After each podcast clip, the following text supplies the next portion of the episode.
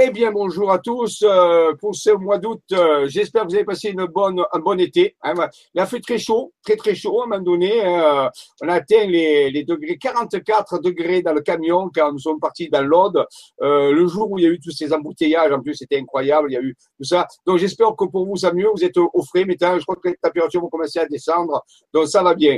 Ben, nous nous retrouvons sur un nouveau créneau horaire. Je l'avais promis à 15 heures maintenant, tous les mois euh, donc pour, pour votre euh, euh, confort, puisque les connexions sont meilleures l'après-midi, euh, donc on, il y aura moins d'interruptions. Souvent, vous, vous avez dit que l'image restait bloquée, le diaporama, on ne sait pas. Donc c'était pénible de savoir où est-ce que ça en était. Alors pour votre confort, on a choisi euh, avec Dolly euh, et notre ami, rappelle-moi son nom, j'ai oublié son nom, Robin. Robin, voilà.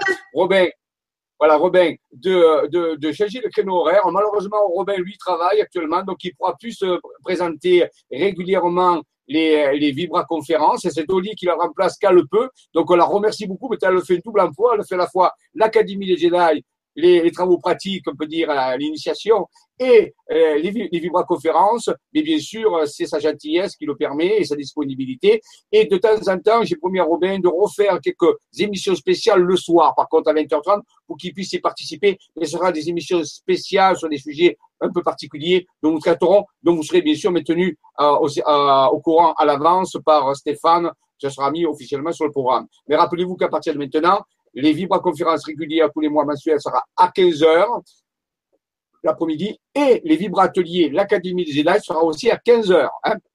Donc, je vais en profiter pour vous donner le, prochain euh, vibra-atelier. L'Académie des Jedi, pour ceux qui le suivent, euh, ça sera le 30 août, euh, donc lundi, mardi, mercredi 30 août à 15 heures aussi. Euh, là, on va continuer les révélations sur les phénomènes de résurrection, d'ascension, et pour mieux comprendre les phénomènes qui sont en train d'être mis en place euh, et, pour avoir une, réflexion beaucoup plus profonde.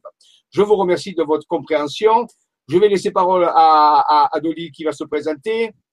Hello Dolly, ça va? Bonjour, je vous souhaite une très bonne vibra avec notre ami Jean-Michel. Ah, il y a eu quelques petits, euh, petits problèmes de son. Euh, de temps en temps, vous voyez, même l'après-midi, ça coupe un peu. Bon, mais ça, c'est peut-être des problèmes techniques.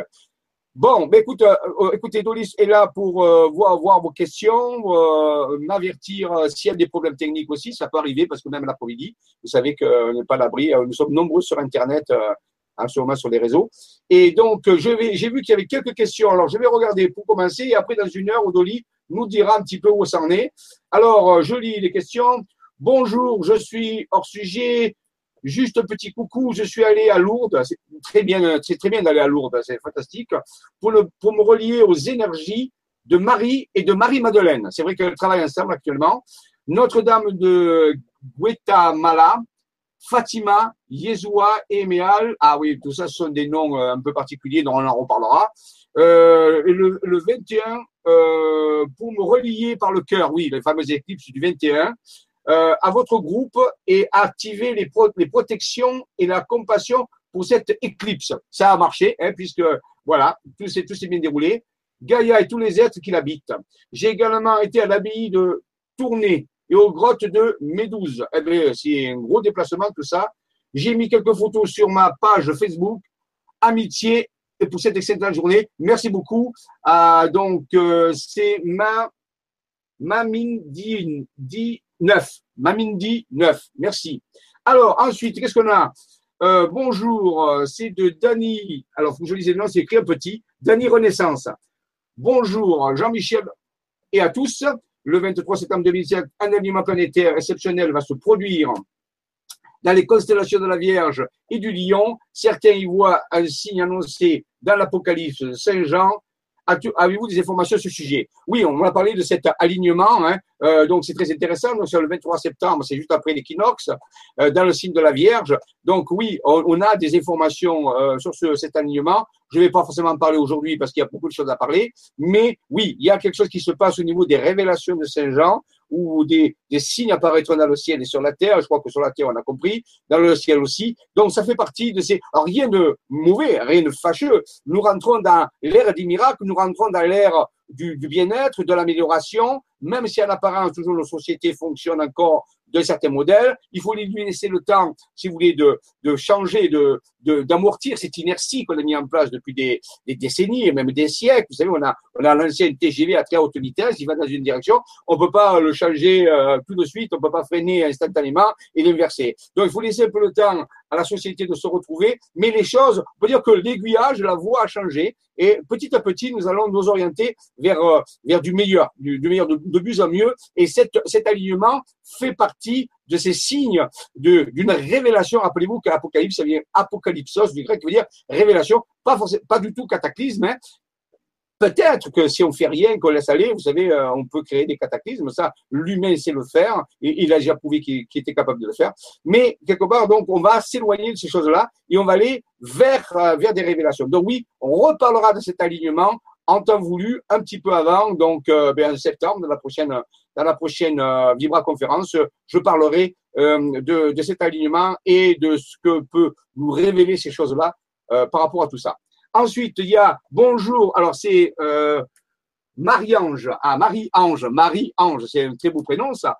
Euh, bonjour et merci de partager votre savoir, bonne, bonne vibra, gratitude, mais gratitude à toi Marie-Ange de nous écouter.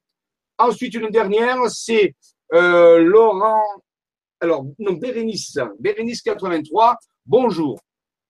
J'ai vu le dimanche 20, août à 6h45 au-dessus de l'église de Nance-les-Pins, petit village des Bouches-du-Rhône, pas très loin où j'habite, à Olière, euh, un énorme nuage en forme d'ovni, ovoïde. Je l'ai observé un moment, puis il a disparu, entièrement à un éclair, sans laisser aucune trace.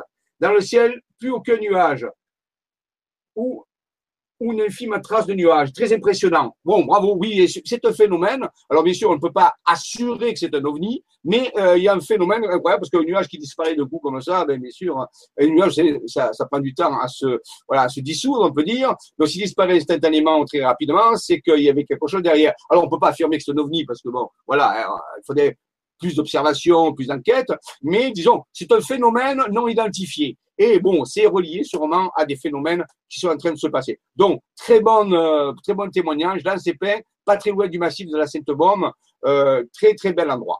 Voilà, mais merci de vos euh, de vos témoignages, de vos questions. On reverra ça dans à peu près une heure. Hein, si vous avez d'autres questions, n'hésitez pas par rapport à tout ça. Donc, je vais lancer le sujet de la conférence aujourd'hui, Vibra Conférence, qui est la découverte des, secrets des bases sous-marines, intra et extraterrestres en Bretagne et d'ailleurs. Vous verrez qu'il y a deux, je vais traiter ça en deux sujets. Aujourd'hui, on va traiter deux bases qui sont en train d'apparaître. Vous les verrez dessinées sur des cartes. On en parlera. Et la prochaine Vibra conférence qui est, est annoncée pour vous donner la date, ça sera le 14 euh, septembre pour l'instant. Alors, s'il y a des changements, vous savez que les temps bougent beaucoup à ce moment, donc euh, on dit les choses, on fait du planning, mais plus on a avancé dans le temps et plus les plannings peuvent être bouleversés. Mais en temps normal, ça sera le 14 septembre, donc un jeudi à 15 heures. Nous parlerons des autres bases qui sont en train d'arriver parce que c'est que les premières, c'est là, et d'autres sont en train, depuis quelques temps, sont en train d'apparaître et on a les schémas qui, sont là. Donc, on parlera un petit peu des bases en général, mais là, on va vous en présenter deux particulières qui sont en train d'apparaître et qui aussi quelles pourraient être leurs fonctions dans ce phénomène de transition planétaire que nous sommes en train de vivre. Voilà, donc c'est le, sujet de la conférence d'aujourd'hui. On va lancer le sujet euh, maintenant.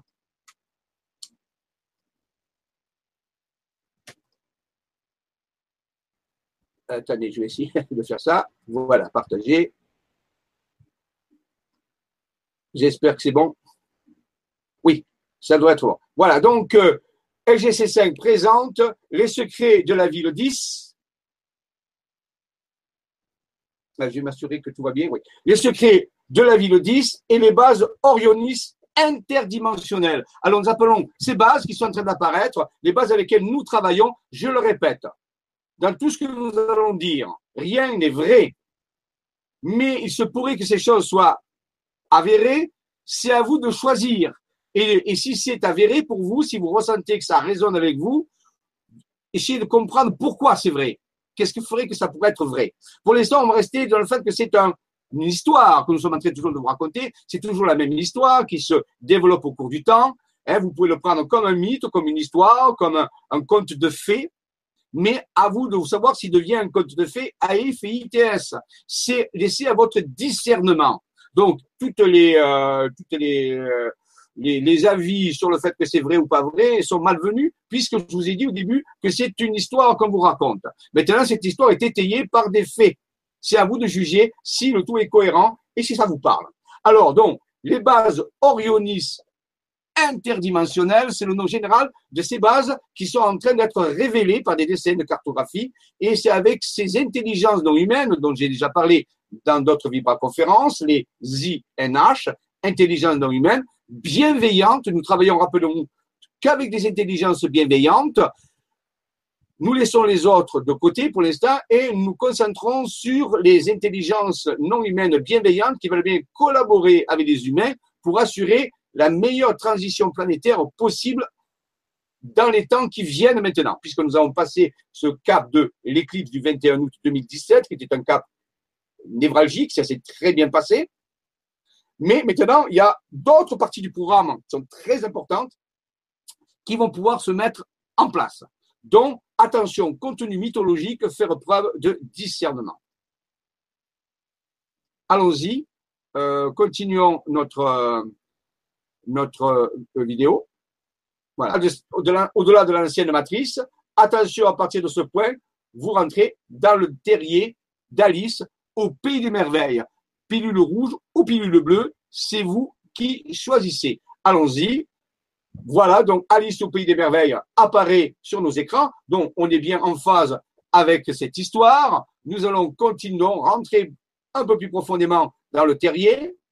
Et rappelez-vous que dans ce terrier, il y a ce lapin qui a ce, cette pendule qui nous dit qu'il est toujours en retard. Eh bien, justement, nous, il ne faut pas que nous soyons en retard. Alors, pour ne pas être en retard, il va falloir que nous prenions une autre notion du temps dont j'ai déjà parlé. Chez les Grecs, ça s'appelle le kéros. Et le kéros, rappelez-vous, à la différence du chronos, le temps du planning, le temps où on peut être en avance ou en retard, eh bien, le kéros, lui, il n'est jamais en retard ni en avance. Le kéros, c'est le temps des opportunités qui se présentent à nous et qu'il faut saisir ou pas saisir. Hein? Donc ça, c'est vraiment important. Et quand on se saisit une véritable opportunité, c'est comme si on faisait un bond dans le temps. C'est comme si on avait une évolution incroyable pendant une certaine période. Donc il faut d'abord choisir le temps de, ces opportunités qui sont en train de nous, arriver vers nous. Et, notre ami le lapin blanc, comme dans Matrix, il nous dit, eh bien, si vous êtes à l'affût du kéros, si vous êtes à l'affût des synchronicités, si vous êtes à l'affût des euh, opportunités qui se présentent à vous, alors vous allez pouvoir faire des bons évolutifs en avant incroyables et vous diriger vers la dernière notion du temps chez les Grecs qui s'appelle aion, Aion. Et Aion veut dire sortir de tous les cycles, sortir de ce karma, on peut dire, sortir et d'aborder une autre histoire, une nouvelle histoire tout à fait nouvelle et différente de toutes les histoires que vous avez vécues ici depuis au moins euh, la création de la Terre ou pourquoi pas la création de l'univers. Donc, vous voyez, c'est très important pour passer à Aion, il va falloir saisir les opportunités de Kéros pendant les périodes qui vont se présenter. Bien sûr, nous en reparlerons tout au long des vibra-conférences futures de ces notions-là et nous verrons comment ça fonctionne. Alors, merci au lapin blanc de nous indiquer cela. Je rappelle toujours que euh, il y avait mon ami Raymond Spinozzi euh, avec qui j'ai commencé, donc je rends toujours hommage. Il est toujours en train, souvent me pose des questions, où est-ce qu'il est, Monsieur Raymond Spinozzi? Mais Monsieur Raymond Spinozzi travaille en privé actuellement sur des dossiers euh, délicats et il s'occupe aussi de sa famille, de lui-même. Et donc, et de temps en temps, il nous donne des informations pertinentes qui nous permettent de d'actualiser certaines de nos recherches, dont nous remercions de continuer à nous aider, à nous soutenir dans ce travail. Voilà, j'ai toujours cette image extraordinaire que je montre, je sais que je l'ai montré plusieurs fois, mais pour moi, c'est vraiment important de changer notre perception des choses. Et vous voyez qu'un simple numéro peut se transformer en un mot incroyable, porteur d'un sentiment les plus puissants qui est la joie. Donc, allons vers la joie, c'est allons nous réjouir des informations que nous avons. Je rappelle toujours que la FSV, c'est pas une équipe de fantômes. Hein. La FSV peut s'appeler aussi la force, la santé et la vitalité de la planète. Nous travaillons pour maintenir cette force, cette santé spirituelle et vibratoire et, et cette euh, euh, joie euh, planétaire, vérité planétaire aussi, force, santé vie, vitalité ou vérité, comme on veut aussi, à ce niveau-là. Donc ici, un petit échantillon du FSV donc d'Olière, mais nous sommes à peu près plus de 300 à peu près dans le monde actuellement, qui œuvront c'est un groupe de chercheurs donc qui œuvrent, et je, salue tous ces chercheurs qui se mettent vraiment en quatre pour que les choses puissent avancer. Merci à la force FSV. Mon ami Alain Ballas, vous vous rappelez, c'est cet ingénieur qui a écrit de nombreux livres. Maintenant, il a écrit un deuxième livre très important sur les travaux qu'ils ont fait. Ça, c'est son premier livre, La Tour de Saint-Bernard.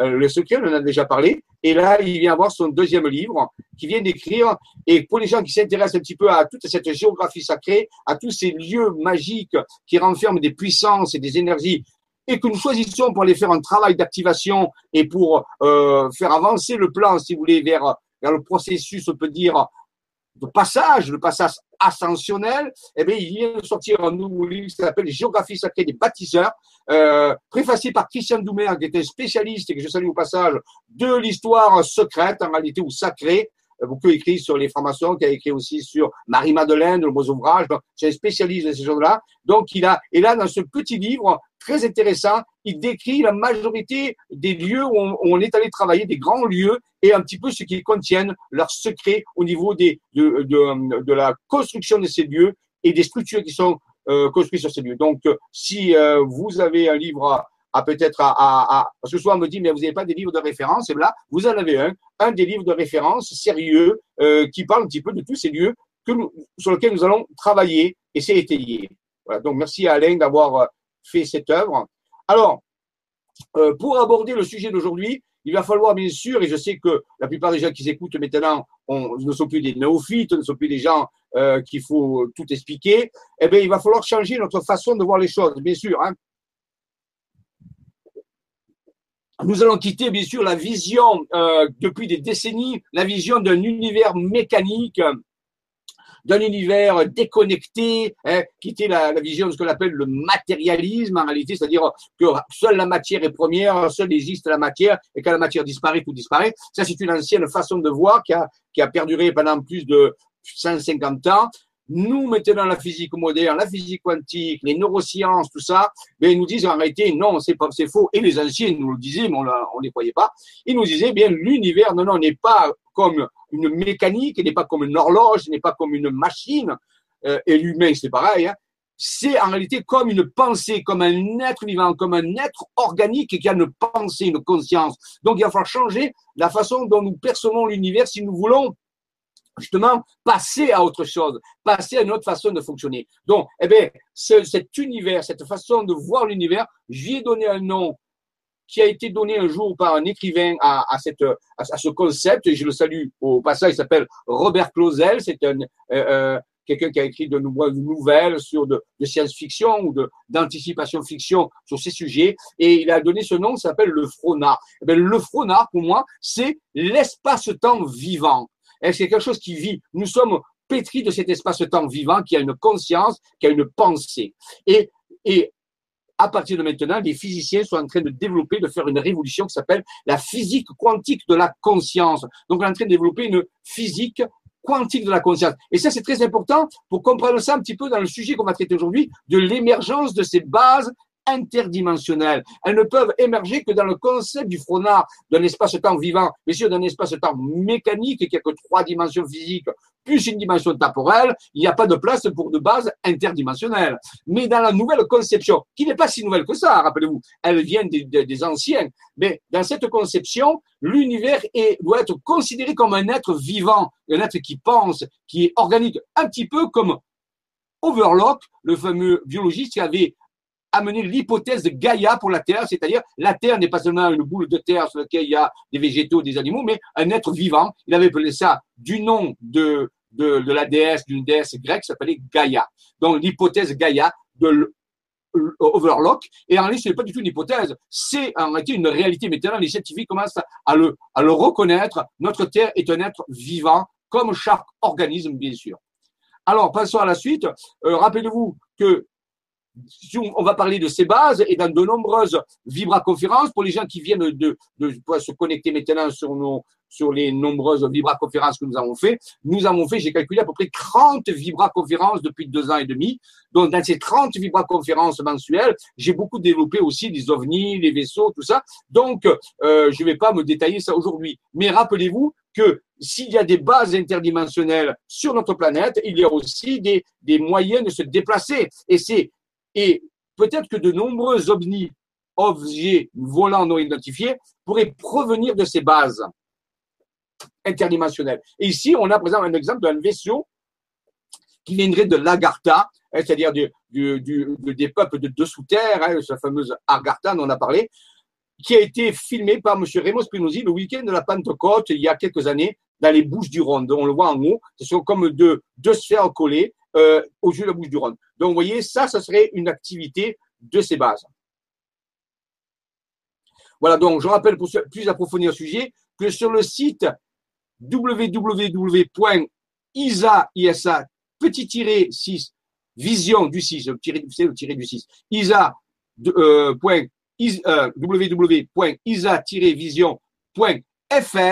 vous euh, vous pouvez acheter des vidéos. Alors, rappelez-vous, c'est pas des livres. Les gens ils croient que c'est des livres, mais c'est pas des livres. C'est pas des DVD physiques non plus. Ce sont des fichiers vidéo. Et il y a deux fichiers vidéo qui parlent de, la révélation des INH intelligents non humaines, les chroniques d'un contacté, partie 1 et partie 2, avec la partition de Raymond Spinozzi, où il explique justement ses contacts avec ces vaisseaux qui provient de ces bases. Donc ce DVD, il y a plusieurs années qu'il a été fait, mais il est encore d'actualité. Donc durant oui, 2014, ça fait à peu près trois ans. Donc pour les gens qui voudraient approfondir, avoir des photos, avoir des, des films originaux sur sur ces contacts qu'on peut avoir avec ces, euh, ces vaisseaux qui viennent de ces bases, mais ben, vous pouvez vous référer à ces fichiers vidéo que vous trouverez sur le site www.isavision. Voilà, voilà, vous l'avez en bas l'adresse isavision.fr, fichier vidéo vous pouvez les trouver.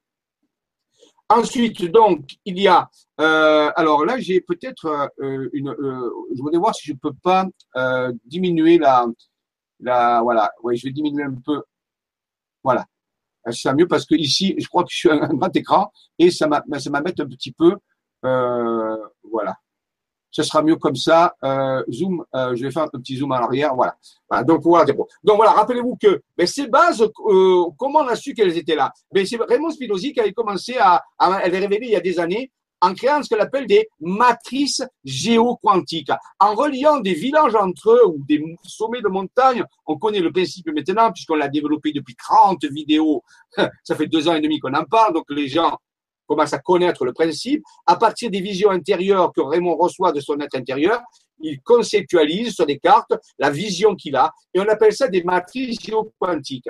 Alors au début, c'était des matrices vibratoires, si vous voulez, qui permettaient d'animer les régions, de faire vibrer certaines régions. Maintenant, nous savons aussi que les bases sont connecté ou interconnecté à ces matrices. Ça serait un petit peu la structure énergétique des bases hein, qui serait là. Donc, ben, on vient de l'apprendre il n'y a, pas très, a très longtemps. On a commencé à comprendre que ces matrices géoquantiques pouvaient servir de structure de base vibratoire à des bases interdimensionnelles. Donc, vous en avez une ici qui se trouve dans le sud-est de la France, dans le département du Var. Or, ici, on en a à peu près trouvé, vraiment, on a dû en trouver, je sais pas, j'ai jamais calculé, mais au moins 200 à 300 types de ces matrices réparties sur la France entière. Alors, souvent, on me dit, oui, mais est-ce qu'il y en a ailleurs que sur la France?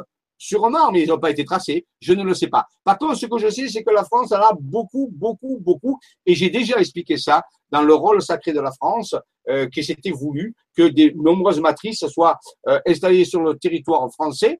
Je ne suis pas chauvin, rappelez-vous. Moi, ça n'importe peu où que ce soit, moment que ça y est. Mais c'est un fait, une constatation. Maintenant, si vous trouvez de ce type de base ailleurs dans le monde, nous sommes les premiers, toujours heureux à partager les formations avec vous.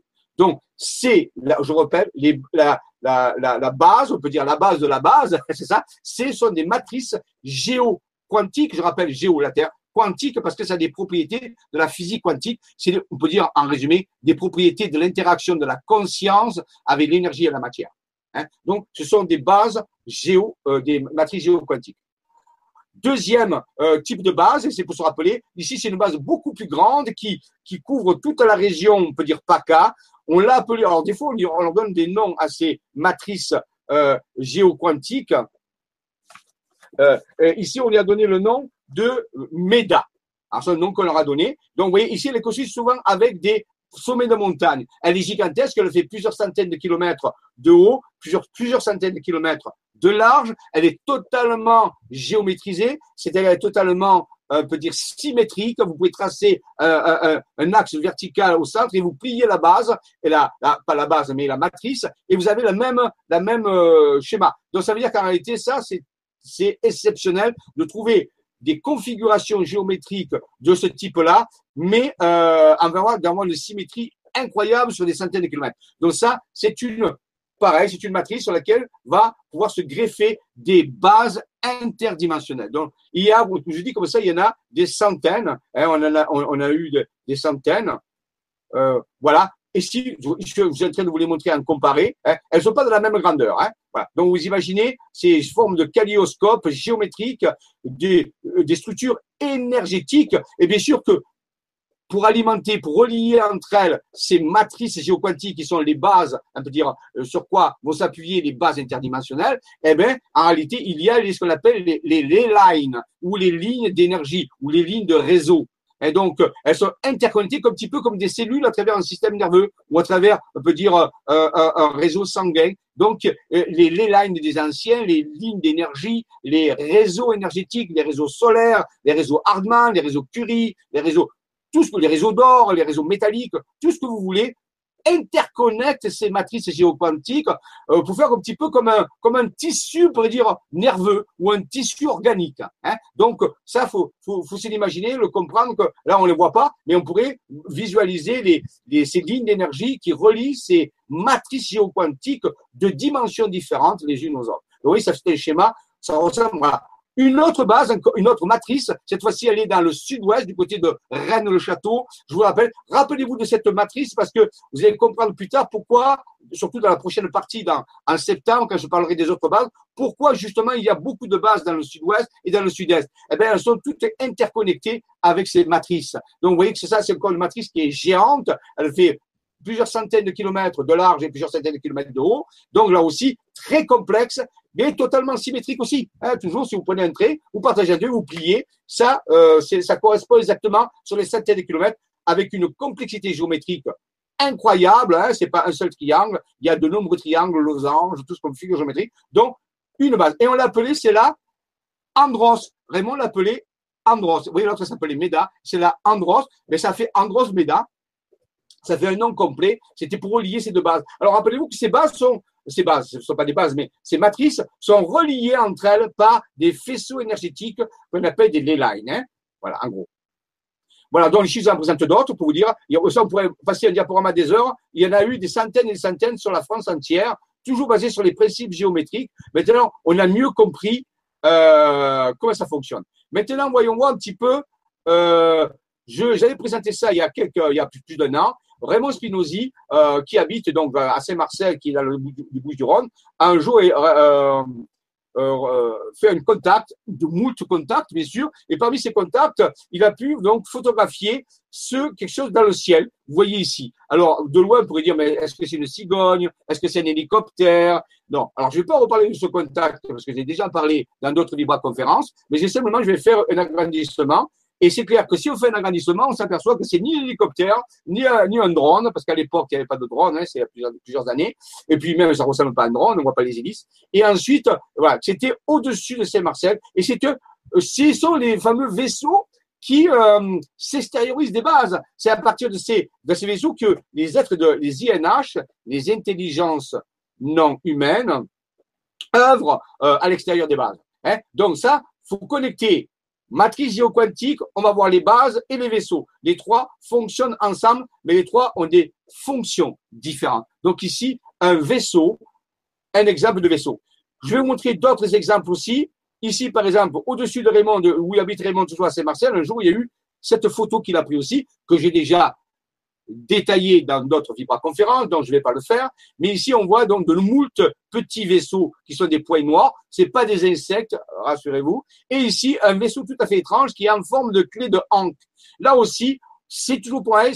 on a compris maintenant que c'était l'expression de ces vaisseaux qui nous indiquait qu'il y avait des bases. Parce que c'est posé la question, pourquoi, pourquoi Raymond prend autant de photos dans les Bouches-du-Rhône, à des endroits très précis? Parce que c'est un peu comme si c'était contenu. Maintenant, on a compris que c'était parce qu'il y avait une base et que c'était l'activité de la base reliée à sa sensibilité, on peut dire télépathique ou, vibratoire, qui faisait que les, qui voyait ces vaisseaux qui, qui, et parfois qui lui donnaient des messages, où il recevait des informations à partir de ces vaisseaux, où il téléchargeait des informations par télépathie par rapport à ces vaisseaux. Donc, on comprend mieux maintenant pourquoi Raymond Spinozzi et d'autres maintenant, hein, d'autres maintenant petit à petit, vont pouvoir recevoir des informations et voir des, apparitions, des ovnis, des objets volants non identifiés, à des endroits plus qu'à d'autres, puisque les bases sont localisées quand même. Il n'y a pas des bases de partout. Donc ça, c'est un pas important dans l'ufologie.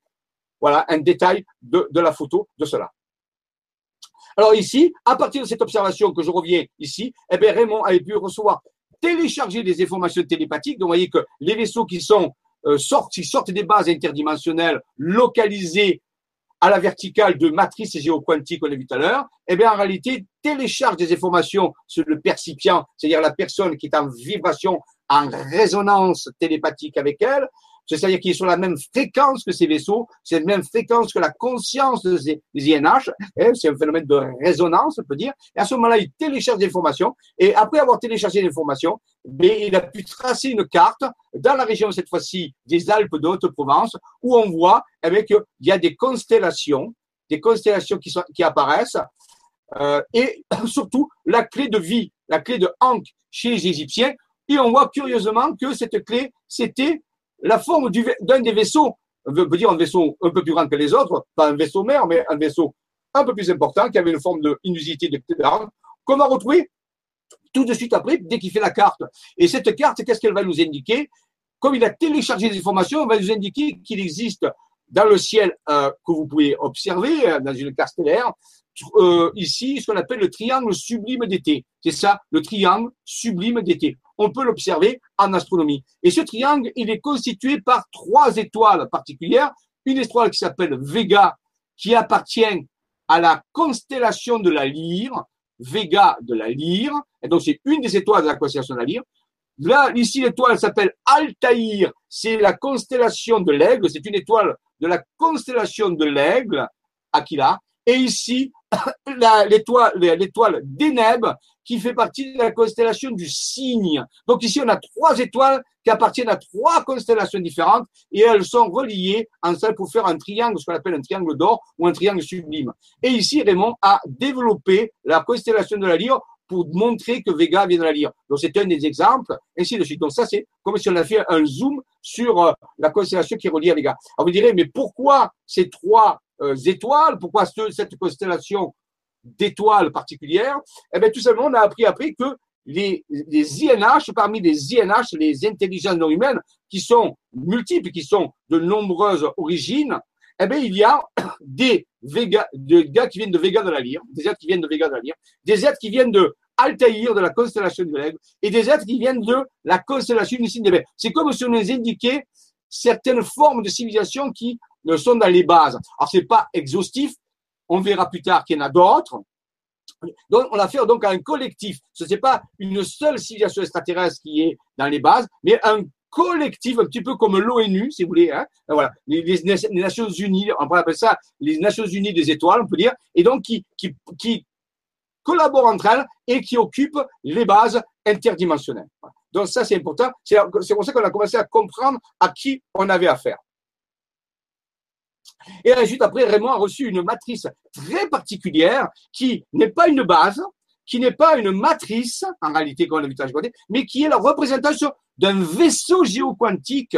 Alors, je sais quoi un vaisseau géoquantique? Eh bien, c'est comme si ces êtres, l'être intérieur ou les, êtres les intelligences non humaines via l'être intérieur, nous donner des nouveaux concepts. Rappelez-vous qu'on a affaire à, un concept d'univers vivant maintenant. Maintenant, il faut choisir que l'univers est une conscience et comme une pensée, un organisme. Eh bien, les, vaisseaux qu'utilisent, certains vaisseaux qu'utilisent ces civilisations très, très avancées, mais ben, c'est comme des organismes. C'est aussi, ils sont vivants. Et on appellerait ça des vaisseaux géoquantiques. Et ici, il est de grande taille. Ils nous représentent, ils nous disent, voilà, ben, nos vaisseaux, certains de nos vaisseaux, ben, ils sont comme des pensées pour, les piloter, pour interagir avec eux, eh bien, c'est comme une conscience. On rentre en symbiose avec eux. C'est une technologie très différente de la technologie qu'on connaît sur Terre, qu'il faut au, boulon, c'est les technologies qu'on construit et tout ça. Non, non, c'est pas du tout comme ça. Là, c'est une conscience, c'est pour, en symbiose avec le vaisseau pour pouvoir euh, user, utiliser le vaisseau. Donc, c'est une notion supplémentaire qu'ils nous ont donnée en disant, ici, eh bien, on va vous présenter un vaisseau. C'est nous qu'on l'appelle les géoquantiques, bien sûr, comme des matrices géoquantiques. Donc, c'est toujours des vaisseaux quantiques, c'est-à-dire en réalité qui fonctionnent avec la pensée. Alors ça, c'est une technologie très, très avancée. Donc, merci à Raymond de nous avoir euh, permis de, progresser sur ce dossier de ces intelligences non humaines que nous côtoyons et que mieux nous comprenons leur, leur action euh, et leur fonction, plus euh, ça sera intéressant d'être avec eux. Voici une autre, un autre type de vaisseau, une autre type de matrice géoquantique. Vous voyez, là, c'est plus c'est plus comme de la géométrie pure, mais il y a d'autres formes de géométrie qui apparaissent. Donc là, c'est du côté toujours des Alpes d'Haute-Provence, du côté de Sisteron. Là, on nous donnait une autre information sur la base. Je vais pas, je vais pas le détailler aujourd'hui. Il y aura d'autres conférences. On fera ça petit à petit. Aujourd'hui, je vous présente simplement le sujet. Donc, vous voyez, en analysant, c'est un peu comme des crop circles, si vous voulez. il faut essayer de comprendre quels concepts ils veulent nous présenter, nous expliquer pour mieux les connaître, mieux connaître notre être intérieur et surtout mieux connaître aussi nos intelligences, ces intelligences non humaines avec lesquelles nous travaillons. Voilà. Donc, euh, continuons.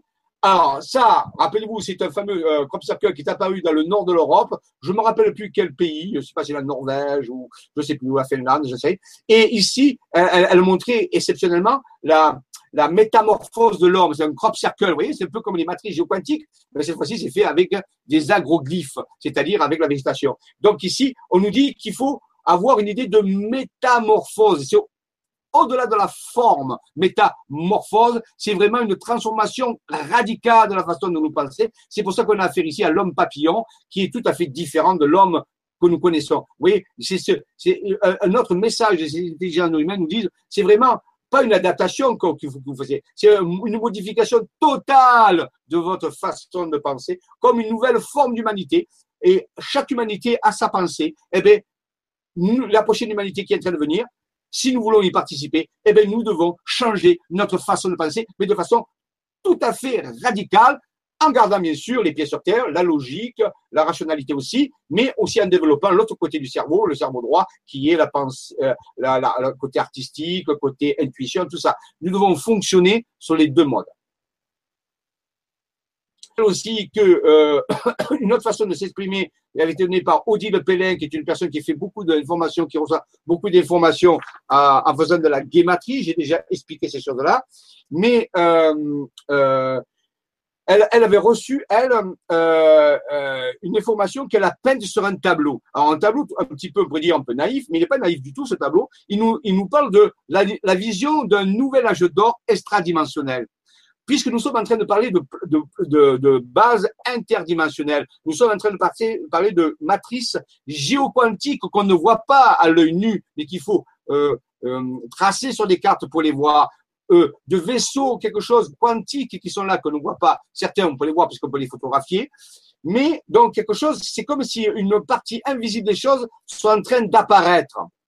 Alors, un petit peu euh, pour les personnes qui auraient des yeux pour voir et des oreilles pour entendre, mais un autre type d'œil, une autre type d'oreille, beaucoup plus élargie, des sens beaucoup plus élargis. Et là, qu'est-ce qu'on voit? On voit un lever de terre. On voit le lever de terre à partir d'un autre lieu. Et c'est la terre qui est en train de se lever? Donc ça veut dire que la personne qui est là, cette petite fille qui est là, qui peut-être qui crée cette, vision, peut-être comme Saint Jean, et je vis un ciel nouveau, une nouvelle terre.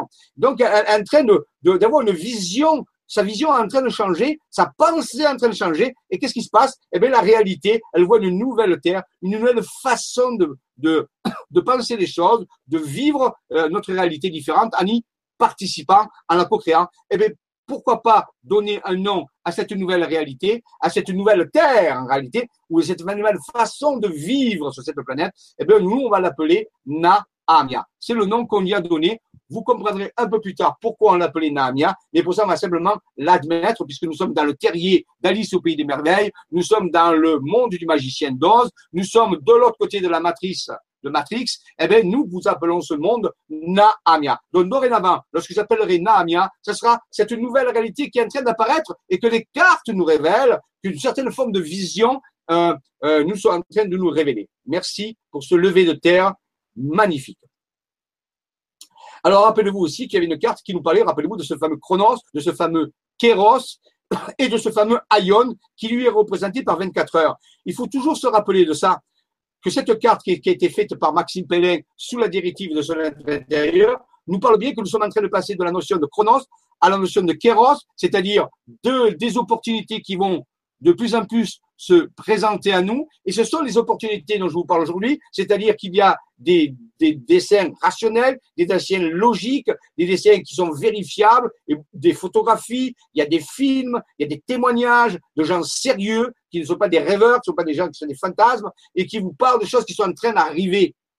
Et donc, euh, et, ça, ce sont les opportunités qui se présentent à nous. On les prend ou on les prend pas, bien sûr. Hein. Mais si on les prend pas, eh bien voilà. Après, on peut pas dire que rien ne se passe.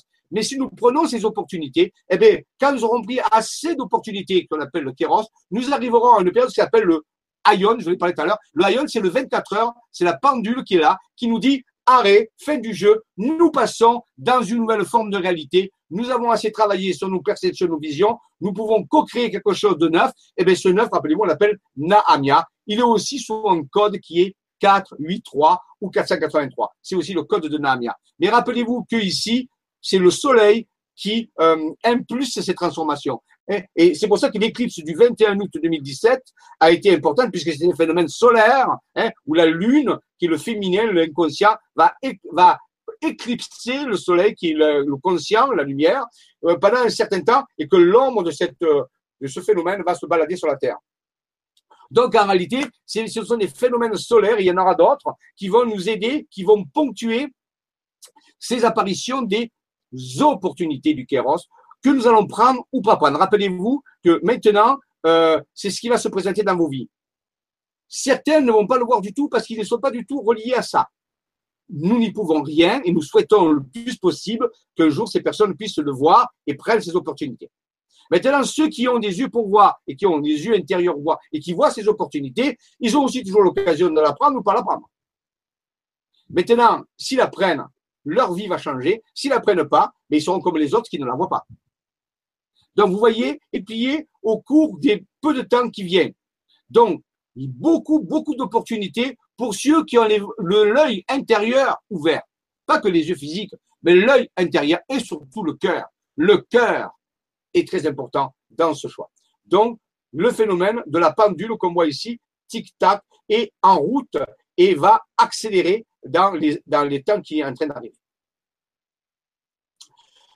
Voilà aussi d'autres façons de voir les, les, bases qui sont en train d'apparaître. Ce sont des dessins ici qui ont été faits par Alain Ballas, je l'ai déjà présenté. là, je suis en train de vous présenter une synthèse un petit peu de tout ça pour préparer les bases, pour vous montrer des révélations des bases, pour bien qu'à voir que c'est solide, que c'est un, c'est l'aboutissement d'un processus, que ces bases ne sont pas apparues comme ça en claquant des toits. Non, réalité, c'est l'aboutissement d'un long processus de plusieurs années de de, de, de révélation, de travail sur le terrain, de compréhension, de travail sur soi, d'ouverture du cœur, d'ouverture de, de l'œil du chaman, tout ce travail d'alchimie spirituelle, mais il va aboutir à ce que les événements qui sont en train d'arriver. Donc, vous voyez, c'est pas quelque chose qui va sortir comme ça du chapeau, hein, comme lapin blanc. Non, ça, dans ce cas-là, c'est pas le cas. Et ici, Alain Ballas, je vous rappelle, il y a euh, presque 20 ans, a eu ces révélations sur la carte de la Provence, où on voit ces schémas qui apparaissent, qui sont reliés, je vous l'avais expliqué, par des commanderies templières, dans l'ensemble des commanderies templières de la Drôme, euh, de la Provence et ainsi du bas, des Bouches-du-Rhône, forment ce dessin. Et c'était les prémices, en réalité, de ces bases qui sont, qui sont là. Alors, à l'époque, on n'avait pas, j'avais pas l'idée des bases, hein. On parlait pas de bases à l'époque, on parlait de, de rouages, de vortex, de, de portes interdimensionnelles. Et on a beaucoup travaillé sur le terrain. Nous sommes allés souvent avec Raymond, avec d'autres personnes, avec des groupes entiers, travailler sur ces lieux, euh, participer en conscience, s'intriquer, on dirait en physicien quantique, on dirait, on est allé s'intriquer avec ces roues énergétiques, ces vortex, et tout ça, bien sûr, a fait son chemin. Et maintenant, nous allons, nous sommes un peu plus mieux préparés à la venue des bases. Ok, voilà. Donc ça, c'était les dessins originaux euh, qui ont été faits euh, et qui continuent, bien sûr, pour expliquer alors Raymond avait rajouté ici, rappelez que euh, sur ce dessin-là, ben, Raymond lui avait trouvé un autre dessin qui s'appelle, que j'ai appelé une intragate, une porte interdimensionnelle. Et on sait que cette intragate vous permet d'aller vers les mondes intérieurs. C'est comme une porte, c'est comme une Stargate, si vous voulez, dans le feuilleton Stargate, mais au lieu d'aller vers les étoiles, ça va vers les dimensions intérieures, et il est fort possible que les intragates nous ouvrent des accès à des bases interdimensionnelles aussi, dans d'autres dimensions. Donc, vous voyez, des choses qui ont été trouvées. Ça, Raymond, il y a, il y a plusieurs années qu'il a trouvé. Je n'ai pas le compte en tête, mais il y a au moins 7 à, 7 à 8 ans. C'est une des premières trouvailles qui avait été faite. Et en réalité, elle s'adapte avec la carte d'Alemalas. Vous voyez, c'est deux, personnes différentes qui travaillent et les deux résultats coïncident. Et on sait maintenant que c'est une intragate et on sait activer les intragates. Les INH, les intragateurs, nous ont donné des méthodes avec des codes pour ouvrir les intragates. Donc, ça veut dire, vous voyez, on a été préparé pendant des années. Ça, je, tiens à le dire pour que je ne crois pas que ce soit euh, c'est spontané comme ça. D'autres, j'en ai parlé aussi beaucoup, d'autres représentations sur des cartes ont fait leur chemin. Ils nous ont donné euh, au cours du temps ces intelligences humaines dans ces bases via les êtres intérieurs, nous ont donné beaucoup, beaucoup d'outils qui nous ont permis de pouvoir euh, continuer la transition planétaire, ce que j'appellerais moi le développement durable de, de, de, de l'évolution de la conscience sur Terre et à cause de la dangerosité de déviance que les humains ont mis en place dans leur façon de parler et de se comporter. Ça, vous le savez. Je sais pas, vous allez nous faire la leçon là-dessus. Je crois que tout le monde sait maintenant que euh, ben, nous avons été loin d'être sages. Rappelez-vous ça s'appelle quand même l'homo sapiens sapiens. Hein. L'espèce humaine, c'est le sapiens sapiens. Et sapiens, ça veut dire sage. Donc nous avons été tout sauf sages.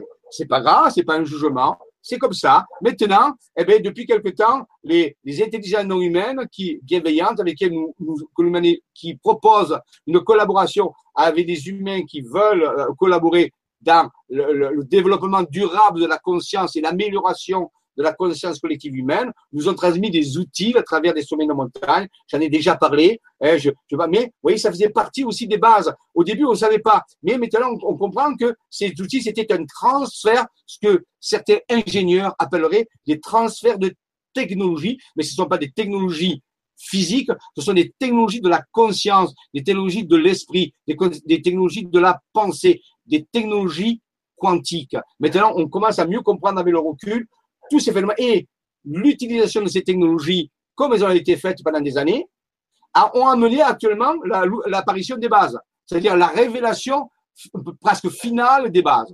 Donc, vous voyez, tout ça, on le comprend mieux avec du recul. Et je suis sûr que dans dix ans, on comprendra encore mieux avec du recul ce qui se passe actuellement. Mais voilà, c'est un point. Voilà. Donc, rappelez-vous que tout ça, ce sont l'expression euh, de ces. Et rappelez-vous de cette pendule dont j'ai parlé, qui se trouve à Simiez, peinte sur un mur dans le, musée franciscain de Simiez. Et cette pendule, il y a marqué 11h22, où il y a marqué ici, tu dis l'heure de ta mort, mais tu ne le sais pas. Donc en réalité, nous avons franchi l'heure de notre mort. Et notre mort, c'est quoi? Mais Ce n'est pas une mort physique, ce n'est pas la destruction du monde, c'est la fin de la sienne façon de penser, de voir et de percevoir. C'est ça la mort. C'est une mort initiatique en réalité pour une renaissance, et une renaissance, une résurrection, pour une résurrection dans une nouvelle vision et à partir de cette vision nouvelle, si on accepte de mourir à notre ancienne façon de voir, ben, si on n'accepte pas, c'est autre chose. Mais si on accepte de mourir à notre ancienne façon de voir, alors on peut ressusciter, c'est-à-dire changer, renaître, on peut dire, et là, nous aurons l'ascension, c'est-à-dire à partir de la nouvelle vision, nous aurons une nouvelle forme de réalité que nous allons co-créer. Vous voyez, c'est ça un petit peu le phénomène. Voilà pourquoi les franciscains, ces moines de Saint-François à Cimier à Nice, ont peint dans le monastère de Simiez, euh, cette pendule où il y a marqué 11h22 et où il y a marqué ici, tu dis l'heure de ta mort, mais tu ne le sais pas. Maintenant, on le sait. Hein, il faut l'accepter. Alors, venons un petit peu euh, doucement vers l'éclipse du 21 août par rapport à la révélation des bases. Voici une carte qui a été faite par Christiane Bounet, une personne qui habite dans le Gers, et qui a fait de moult cas. Euh, depuis deux ans, elle fait de nombreuses, nombreuses cartes très, très intéressantes, très pertinentes, toujours sur la directive de son être intérieur, en rapport avec des intelligences humaines, euh, dont on a parlé tout à l'heure, de Vega de la Lyre, de Deneb, du Constellation du Cygne, et d'Altaïr de l'Aigle, et d'autres aussi. Et qu'est-ce qu'il y a de cette carte qui est totalement faite à partir de sommets de montagne et parfois quelques villages? C'est dans l'Aude, c'est dans l'Aude, hein, près de Rennes-le-Château, si vous donne toujours Rennes-le-Château parce que c'est un peu une référence, mais aussi Carcassonne, par exemple, vous avez ici Carcassonne, la ville de Carcassonne, donc vous voyez, et ici, qu'est-ce qu'il y a marqué? 21 août 2017. C'est clair que c'est marqué avec des sommets de montagne et avec des villages. C'est pas quelque chose qu'on a marqué sur la carte comme ça. façon, rien n'est marqué comme ça. Et qu'est-ce qui a marqué? Activer la tour de Fa, c'est la porte du cœur. Alors, je n'ai déjà parlé quand j'ai présenté les, justement ce programme qui s'appelait Global Healing Quantic Project, c'est-à-dire le projet de soins global planétaire qui a commencé, rappelez-vous, le 21 décembre 2016 et qui proposait sept rencontres sur le terrain avec des méditations spéciales pour nettoyer le champ morphogénétique de la planète, pour que l'éclipse du 21 août ait un effet très positif sur la conscience collective de l'humanité et qui évite des débordements géologiques ou volcaniques ou sismiques qui auraient pu euh, perturber le fonctionnement de cette transformation, eh bien, vous voyez qu'il y a un programme. Maintenant, je vais vous le révéler. Ce programme de ces sept euh, actions qui ont été menées, elles ont toutes été menées avec du monde qui a médité et dans le monde entier, je pense aussi qu'ils en ont fait, eh bien, nous ont été données par les intelligences humaines, via les êtres intérieurs, c'est-à-dire par les, par les bases, par les bases interdimensionnelles. Et c'est une collaboration, ce programme. C'est le premier programme de collaboration, on peut dire, sur grande échelle, que nous avons vécu avec des intelligences non humaines positives, bienveillantes, en vue de protéger et de permettre le développement durable de la conscience sur Terre. Et un des lieux qui était en relation pour commander, si vous voulez, cette énergie, c'était pas les USA, parce qu'on avait préparé un voyage avec Emmanuel Poisson au mois de mai passé. On devait partir aux États-Unis et visiter et rentrer en contact avec les Hopi, qui sont des, des, Américains qui ont eu des contacts avec Orion, avec la constellation d'Orion, donc avec les INH avec lesquels nous travaillons, et OPI, mais nous devions aller aussi à Yellowstone. Et eh bien, ce voyage n'a pas pu se faire. Il a été annulé parce qu'il n'y avait pas cette personne. Et parce que les INH nous ont dit, vous n'avez pas besoin d'aller à, à Yellowstone pour faire ce travail. Il y a des points ici en France qui sont totalement connectés à cette énergie. Et un de ces points, c'est la tour de Fa. Alors, la tour de Fa, c'est, Fa, c'est un petit village. Ça s'écrit F-A comme la note de musique. Il se trouve à 10 km de Rennes-le-Château, dans l'Aude, et il y a une tour visigothique. C'est une tour, on peut dire, cubique, assez longée, qui est une tour solaire. On l'a dit visigothique. Bon, ça, c'est peut-être pas sûr. Mais par contre, ce qui est sûr, c'est qu'elle est visigothique. Et on nous a dit qu'il fallait activer la tour de Fa, car c'est la porte du cœur. Eh bien, nous y sommes allés plusieurs fois à cette tour. Et le 15 août, nous étions à cette tour de Fa et nous avons fait l'activation pour le 21 août, parce que le 21 août, je ne pouvais pas être présent à la Tour de Fa, mais il y avait une équipe qui est restée sur place, elle qui a été. Mais nous sommes, allés travailler le 15 août, le jour de l'ascension, ou l'ascension de, enfin, l'assomption de Marie. 15 août, fête de Marie, des Maries. Et donc, c'était un point clé. C'est pour ça que les, les, INH, via les intérieurs, nous ont indiqué que la tour de Fa était un point clé d'activation pour l'éclipse du 21 août 2017, puisque la date est apparu en haut. Donc, vous voyez que ce sont des indications précises. C'est pour la première fois au monde, et je le dis, et si, je me trompe, tant, mieux. J'aimerais que d'autres viennent nous dire que c'est la première fois qu'il y a eu d'autres, possibilités où une équipe a collaboré avec des directives précises données par des intelligences non humaines à partir des bases intra, intra extraterrestres pour mener une action globale collective sur l'humanité, pour aider l'humanité à se développer d'où développer sa conscience pour arriver à ce point de bascule où on va créer de nouvelles formes de réalité. Donc, vous voyez, c'est pas du, c'est pas du rêve, c'est pas à l'air, c'est tout vérifiable à ça pour ça. Et on est allé sur le terrain et on a vécu des choses extraordinaires. Et on nous dit surtout, c'est la porte du cœur. C'est le cœur qui est fondamental ici. Le cœur et la pensée sont les deux outils fondamentaux pour œuvrer avec les intelligences non humaines non euh, bienveillantes. Alors, passons à la suite. Voici, ben, on voit ici la tour de Fa. Euh, est-ce que je suis bien? Ah non, attendez, je regarde. Voilà. Voici, ben voilà, vous voyez, euh, j'ai pris une photo et voilà un petit peu des, des technologies qu'on a utilisées. Ce sont des cristaux qu'on a mis sur place. On a développé une spirale. On a reproduit la spirale qu'il y avait sur la carte, si vous voulez. Et là, on a pu faire un travail de radiesthésie, de géobiologie du sacré, vibratoire, qui a pu euh, justement porter cette vibration de la pensée du cœur pour activer la porte du cœur de la tour de Fa. Donc, vous voyez, c'est sur le terrain, des personnes étaient là et ont pu faire cette activation avec ce matériel, on peut dire, euh, vibratoire, qui n'est pas un matériel n'importe comment, c'est un matériel qui a été calculé et qui a bien défini. Ensuite, voici le morceau de la tour de Fa. Et une des personnes, en partant à, ce jour-là, a pris une photo du ciel et regardez, c'était que elle m'a envoyé la photo, elle disait, regarde Jean-Michel, le nuage a la forme de l'île de la Guadeloupe. l'île de la Guadeloupe. On me dirait, ça ressemble à un papillon, si c'est vrai, mais l'île de la Guadeloupe ressemble à un papillon. Donc, c'est clair avec ça. Alors, est-ce que c'est un hasard? Est-ce que c'est une coïncidence? Moi, j'appelle ça une coïncidence significative qui a du sens pour ceux qui ont œuvré à la Tour de Fa. Hein, parce que ils ont mis leur cœur, ils ont mis leur énergie, ils ont mis tout ça. Il y en a qui sont venus de loin pour ça, il y en a qui sont venus de traverser la France entière pour faire cette œuvre. Et donc, il y a eu cette manifestation, on pourrait dire des sylphes, des esprits de l'air, si vous voulez, qui se sont arrangés pour faire apparaître cette forme. Alors vous direz, mais pourquoi la forme de, de la Guadeloupe? Mais vous verrez tout à l'heure, vous verrez tout à l'heure que la Guadeloupe est un point extrêmement important par rapport aux bases que nous sommes en train de travailler. Donc, rappelez-vous que le jour du 21, du 15 août, parce que c'est le 15 août, il y a eu dans le ciel une apparition qui ressemble à la carte de la Guadeloupe, à la tour de Fa justement au moment où on avait fait ce travail. Alors ensuite, alors ensuite, vous voyez une deuxième carte où la date du 21 août apparaît. C'est une carte hygiène dont l'échelle est différente. Elle est totalement faite à partir de sommet de montagne. Et cette fois-ci, c'est Madame Véronique Radigua, une autre personne qui fait des cartes maintenant. il y a de plus en plus de personnes qui font des cartes. Et des femmes en majorité, des femmes en majorité, et qui font des choses incroyables, des choses rationnelle, des choses logiques, vérifiables. Et elle a une, une vision de son être intérieur en relation avec les intelligences non humaines, les, donc les bases, je vous ai parlé tout à l'heure, et on lui a fait marquer 21 août avec le petit instant circonflexe, regardez bien ici, il est là, sur le U, le grand rassemblement final 2017. 21 août 2017, le grand rassemblement final. On se dit, tiens, pourquoi il est final ce rassemblement? Et ici, où était ce faire ce rassemblement? Eh bien ici, c'est dans le massif de la Sainte-Baume. J'y étais.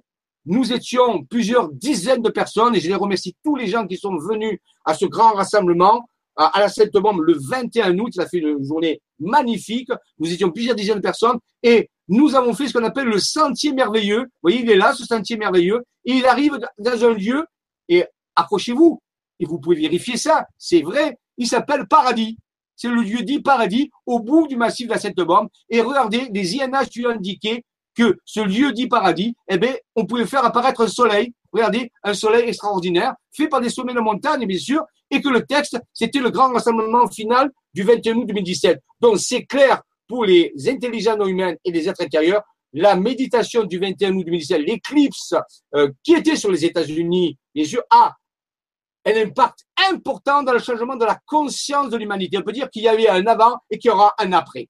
Maintenant, c'est à nous de faire un après extraordinaire. Nous ne sommes pas des spectateurs. Rappelez-vous, la physique quantique nous apprend que nous sommes co-créateurs de l'expérience. Notre pensée a une action sur le résultat de la mesure. Donc, ça, c'est très important. Alors, si nous restons comme spectateurs, bien sûr, c'est pas, ça va rien passer. Mais par contre, si nous comprenons que c'est le grand rassemblement final, mais pas forcément là, c'est un grand rassemblement final mondial, puisqu'il y a une mutation mondiale qui s'est faite. Hein. C'est pas spécialement là, je veux dire. Mais le grand rassemblement final, c'est cette grande méditation, on peut dire mondiale, qui a été faite pour le 21 août, parce que les gens ont pris conscience que c'était un grand passage, c'est un phénomène particulier. Bien sûr qu'il y en a eu des éclipses, je crois qu'il y en a 22 par siècle, mais total de soleil. Mais parmi cette éclipse-là, c'était à l'endroit précis, au moment précis, ça, ça signifiait un grand changement possible, un kéros possible, une opportunité possible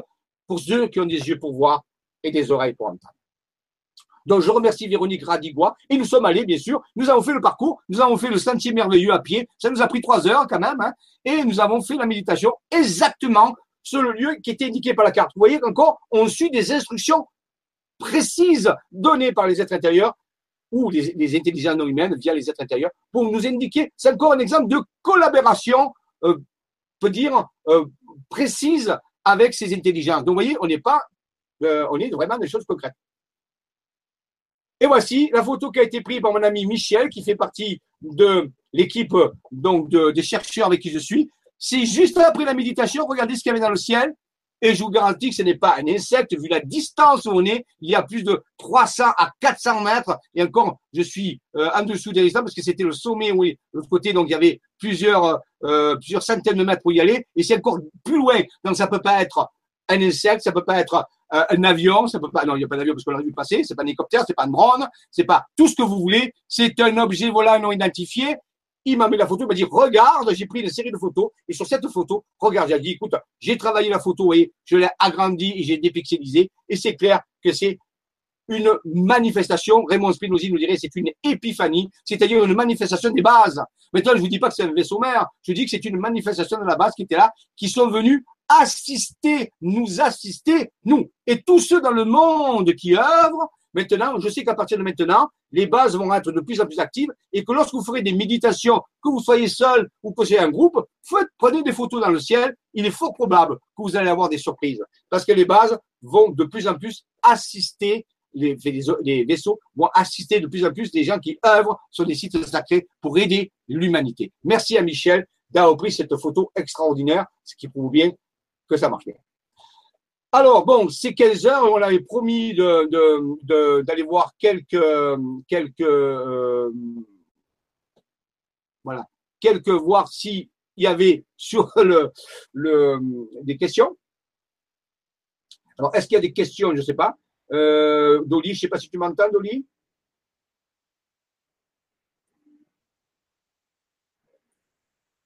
Alors, euh, je vais rafraîchir ma page. Je ne sais pas où est Dolly, peut-être qu'elle ne m'entend pas. Euh, alors, ici, je vais rafraîchir la page et voir si s'il y a eu d'autres questions depuis, puisqu'on avait dit que ça s'arrêterait dans une heure. Maintenant, je vais aborder bien sûr les bases. Hein. Là, c'était. Ah, salut Loli, alors. Alors, Loli, quoi de neuf? Coucou. Ah, Est-ce que tu m'entends, Loli? Oui, ça y est, j'ai eu un petit souci. J'ai eu un petit souci. Euh, les questions sur euh, le forum et les petits messages. Donc, je ne sais pas si tu as un petit peu. Euh, il y a Fressard, bonjour à tous. Michel, tu nous parles du sujet quand, s'il te plaît? Merci bien cordialement. Donc, euh, apparemment, c'est euh, Yael. Le sujet est bien sur la Bretagne et la ville anglotiliste. C'est quand que vous en parlez? Merci. Alors, je vais répondre à notre ami. Euh, un sujet comme ça, on en parle après avoir mis les choses en place, après avoir les bases. Pour parler des bases, il faut avoir des bases.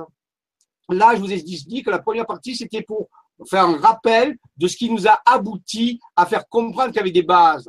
Nous ne sommes pas là ici pour vous balancer une information en disant voilà ce qu'on avait débrouillé-vous avec. On vous montre en peu de temps comment plus ou moins, on est arrivé. C'était l'aboutissement de recherche. Ce n'est pas des choses qui sont tombées du ciel comme ça, des révélations sur le sommet d'une montagne. Ce sont l'aboutissement d'un travail de plusieurs centaines d'heures, de milliers d'heures de déplacement, de recherche, de cartes, de groupes pour que ce soit clair entre nous. Faut pas vous dire, Jean-Michel, il nous a dit des bases, mais ouais, c'est, non. Maintenant, on pourrait en parler pendant des heures avant. Plus vous avez des préparations et plus ce que je vais vous montrer va avoir du poids. Vous comprenez? C'est une méthode de présentation, ce qu'on appelle didactique, ou alors pédagogique, comme vous voulez. Appelez-vous, suis un enseignant. On ne balance pas un sujet comme ça en disant, moi, je veux les bases.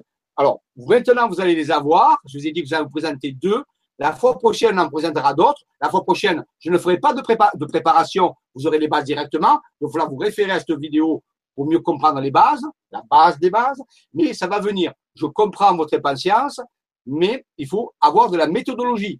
Nous ne sommes pas des gens euh, fantaisistes qui faisons les choses dans l'air. Donc, merci de votre réflexion. Ça va venir. Est-ce qu'il y a d'autres questions? Euh, Bon, je vois pas à tous de nous parler de sujet quand. Voilà. Donc, ça, c'était notre ami Fressard. Oui, alors c'est bien. Alors, donc, vous voulez le sujet sur la Bretagne, donc il n'y a pas d'autres questions. mais je vais aborder ce sujet maintenant. On est bien d'accord, ça va commencer. Mais c'était, rappelez-vous, une préparation pour le sujet. Alors, nous allons y aller. Nous allons euh, partager l'écran et aller sur les bases.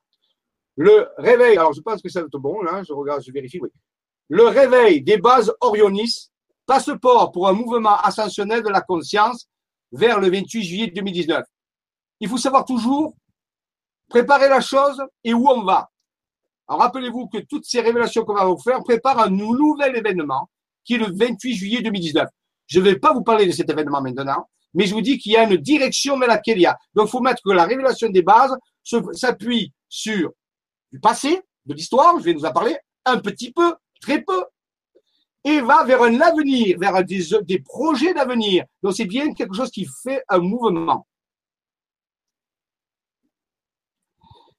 Pour connaître un petit peu la révélation de la base de la Bretagne, il faut connaître, je ne sais pas si vous connaissez, la légende de la ville 10. Alors il y a de moult versions de cette légende, plus ou moins complète, plus ou moins fidèle. Elle a pu être déformée. Je vais vous en raconter une partie, mais vous pourrez vous faire votre propre opinion en étudiant plus précisément. Donc, la légende de la ville 10 est une ville qui aurait existé dans le Moyen Âge, c'est-à-dire avant l'an 1000, au large de la Bretagne. Certains pensent au large de la baie de Douardenez. Mais ce n'est pas forcément sûr parce que c'est une légende. On va seulement retenir qu'elle était au large des côtes bretonnes. Alors, c'est une cité qui fait partie de ce qu'on appelle des cités perdues et englouties, car cette cité a disparu. On va voir comment, dans quel contexte. On en retire qu'une légende, qu'un texte qui a été plus ou moins raconté par ceux qui contrôlaient le territoire à l'époque. Rappelez-vous que l'histoire, c'est toujours euh, ceux qui contrôlent un territoire, qui racontent leur version. Et on, modifie en réalité euh, la version de ceux d'autres pour, l'amoindrir, pour se valoriser. Alors ça, c'est vraiment en tenir compte dans le phénomène de l'interprétation de la cité engloutie de la ville 10. Quelques images que j'ai trouvées sur Google pour essayer d'illustrer d'une certaine façon ce que pourrait être cette ville 10. Certaines visions artistiques, alors plus ou moins modernes, certains pourraient la ramener à comparer Is à la ville de Posidonis, capitale pour certains de l'Atlantide disparue il y a 12 000 ans. Il n'y a pas ici une relation directe pour l'instant entre la ville 10 et l'Atlantide. Les périodes historiques ne correspondent pas du tout, puisque l'Atlantide serait 12 000 ans et la ville 10 serait donc à peu près 1200, 1200 ou 1300 ans. Mais il peut y avoir un rapport plus ou moins lointain. C'est toutes les deux des villes d'eau. Il y avait dans cette ville 10 euh, un roi qui s'appelait Gradelon. Et il avait conçu avec une fée, on peut dire une, femme, une femelle appartenant au, royaume, on peut dire des fées, c'est dans l'histoire, des fées F-E-E-S, une fille magnifique qui s'appelait Dahu, D-A-H-U-T. Et euh, cette fille, je vais vous raconter ici la, version, on peut dire, euh, courante. Après, nous verrons tout à l'heure certaines versions différentes. Dans la version courante, les gens qui habitaient, euh, cette fille d'Ahu, avaient demandé à son père de faire construire une ville incroyable. Et son père, un roi Gradelon, a fait construire une ville, on peut dire, dans la baie, en Bretagne, dans l'eau. Et euh, cette ville était protégée des eaux par des murailles, par des portes, qui empêchaient la mer d'envahir cette, cette euh, ville. Et tous les gens qui vivaient dans cette ville qui s'appelle Is, et il faut savoir que Is, euh, IS ou l'YS, ça veut dire ancien. Hein, c'est un langage sumérien qui veut dire ancien. Peut-être que c'est relié à Isis, on ne sait pas. Mais Is, ça veut dire ancien. Donc, de cette ville, tous les gens qui vivaient dans la ville de Is et qui étaient un petit peu séparés du continent, hein, on peut imaginer peut-être un pont, on peut imaginer un passage. et donc, euh, vivaient d'une façon merveilleuse. Il y avait la paix, il y avait l'harmonie, euh, on, vivait dans la joie. Euh, mais certaines, ça leur plaisait pas trop parce que à l'époque on avait quand même l'Église de Rome et, le fait que les gens vivaient de cette façon-là, ça leur a pas trop plu et ils vont envoyer un moine qui s'appelle Gwenolé et Gwenolé va arriver et va, va va dire que la fille du roi euh, a des mœurs dissolues, euh, qu'elle fait, qu'elle participe à des orgies, euh, qu'elle, change d'amant tous les jours, et que lorsque la, elle a fini avec un premier amant, ben, elle le tue, elle l'amène à la mer, elle le tue, elle pas un autre. Donc, elle, il commence à diaboliser un petit peu la façon de vivre de Dahu et la façon de vivre globale des, des habitants disent. Ça fait ressembler à l'histoire de Sodome et Gomorre, en gros. Et bien sûr, dans l'histoire, donc il, il, se plaint auprès du roi, en lui montrant que sa fille a vraiment une vie dissolue, qui n'est pas du tout dans la vie euh, voilà, de hein, christique ou la vie catholique romaine, ainsi de suite.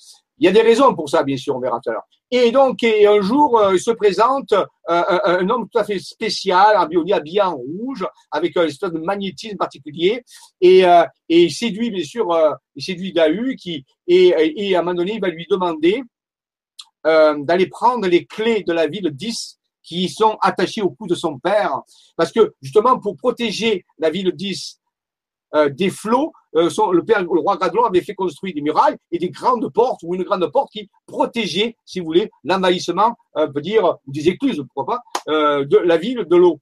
Et, il lui dit, il demande à, à d'aller prendre donc la clé et d'ouvrir les portes. Alors, on dit que dans l'histoire que a été subjugué par le magnétisme de cet être qui était habillé en rouge, vous voyez, hein, et d'aller chercher la clé au cou de son père. Elle va ouvrir les portes de, de la ville 10. Et à ce moment-là, les flots vont s'engouffrer et la ville va disparaître totalement balayée euh, par, les, par le tempête, par les flots. Ça ressemble un petit peu à la légende de, de l'Atlantide, bien sûr, à, ce niveau-là.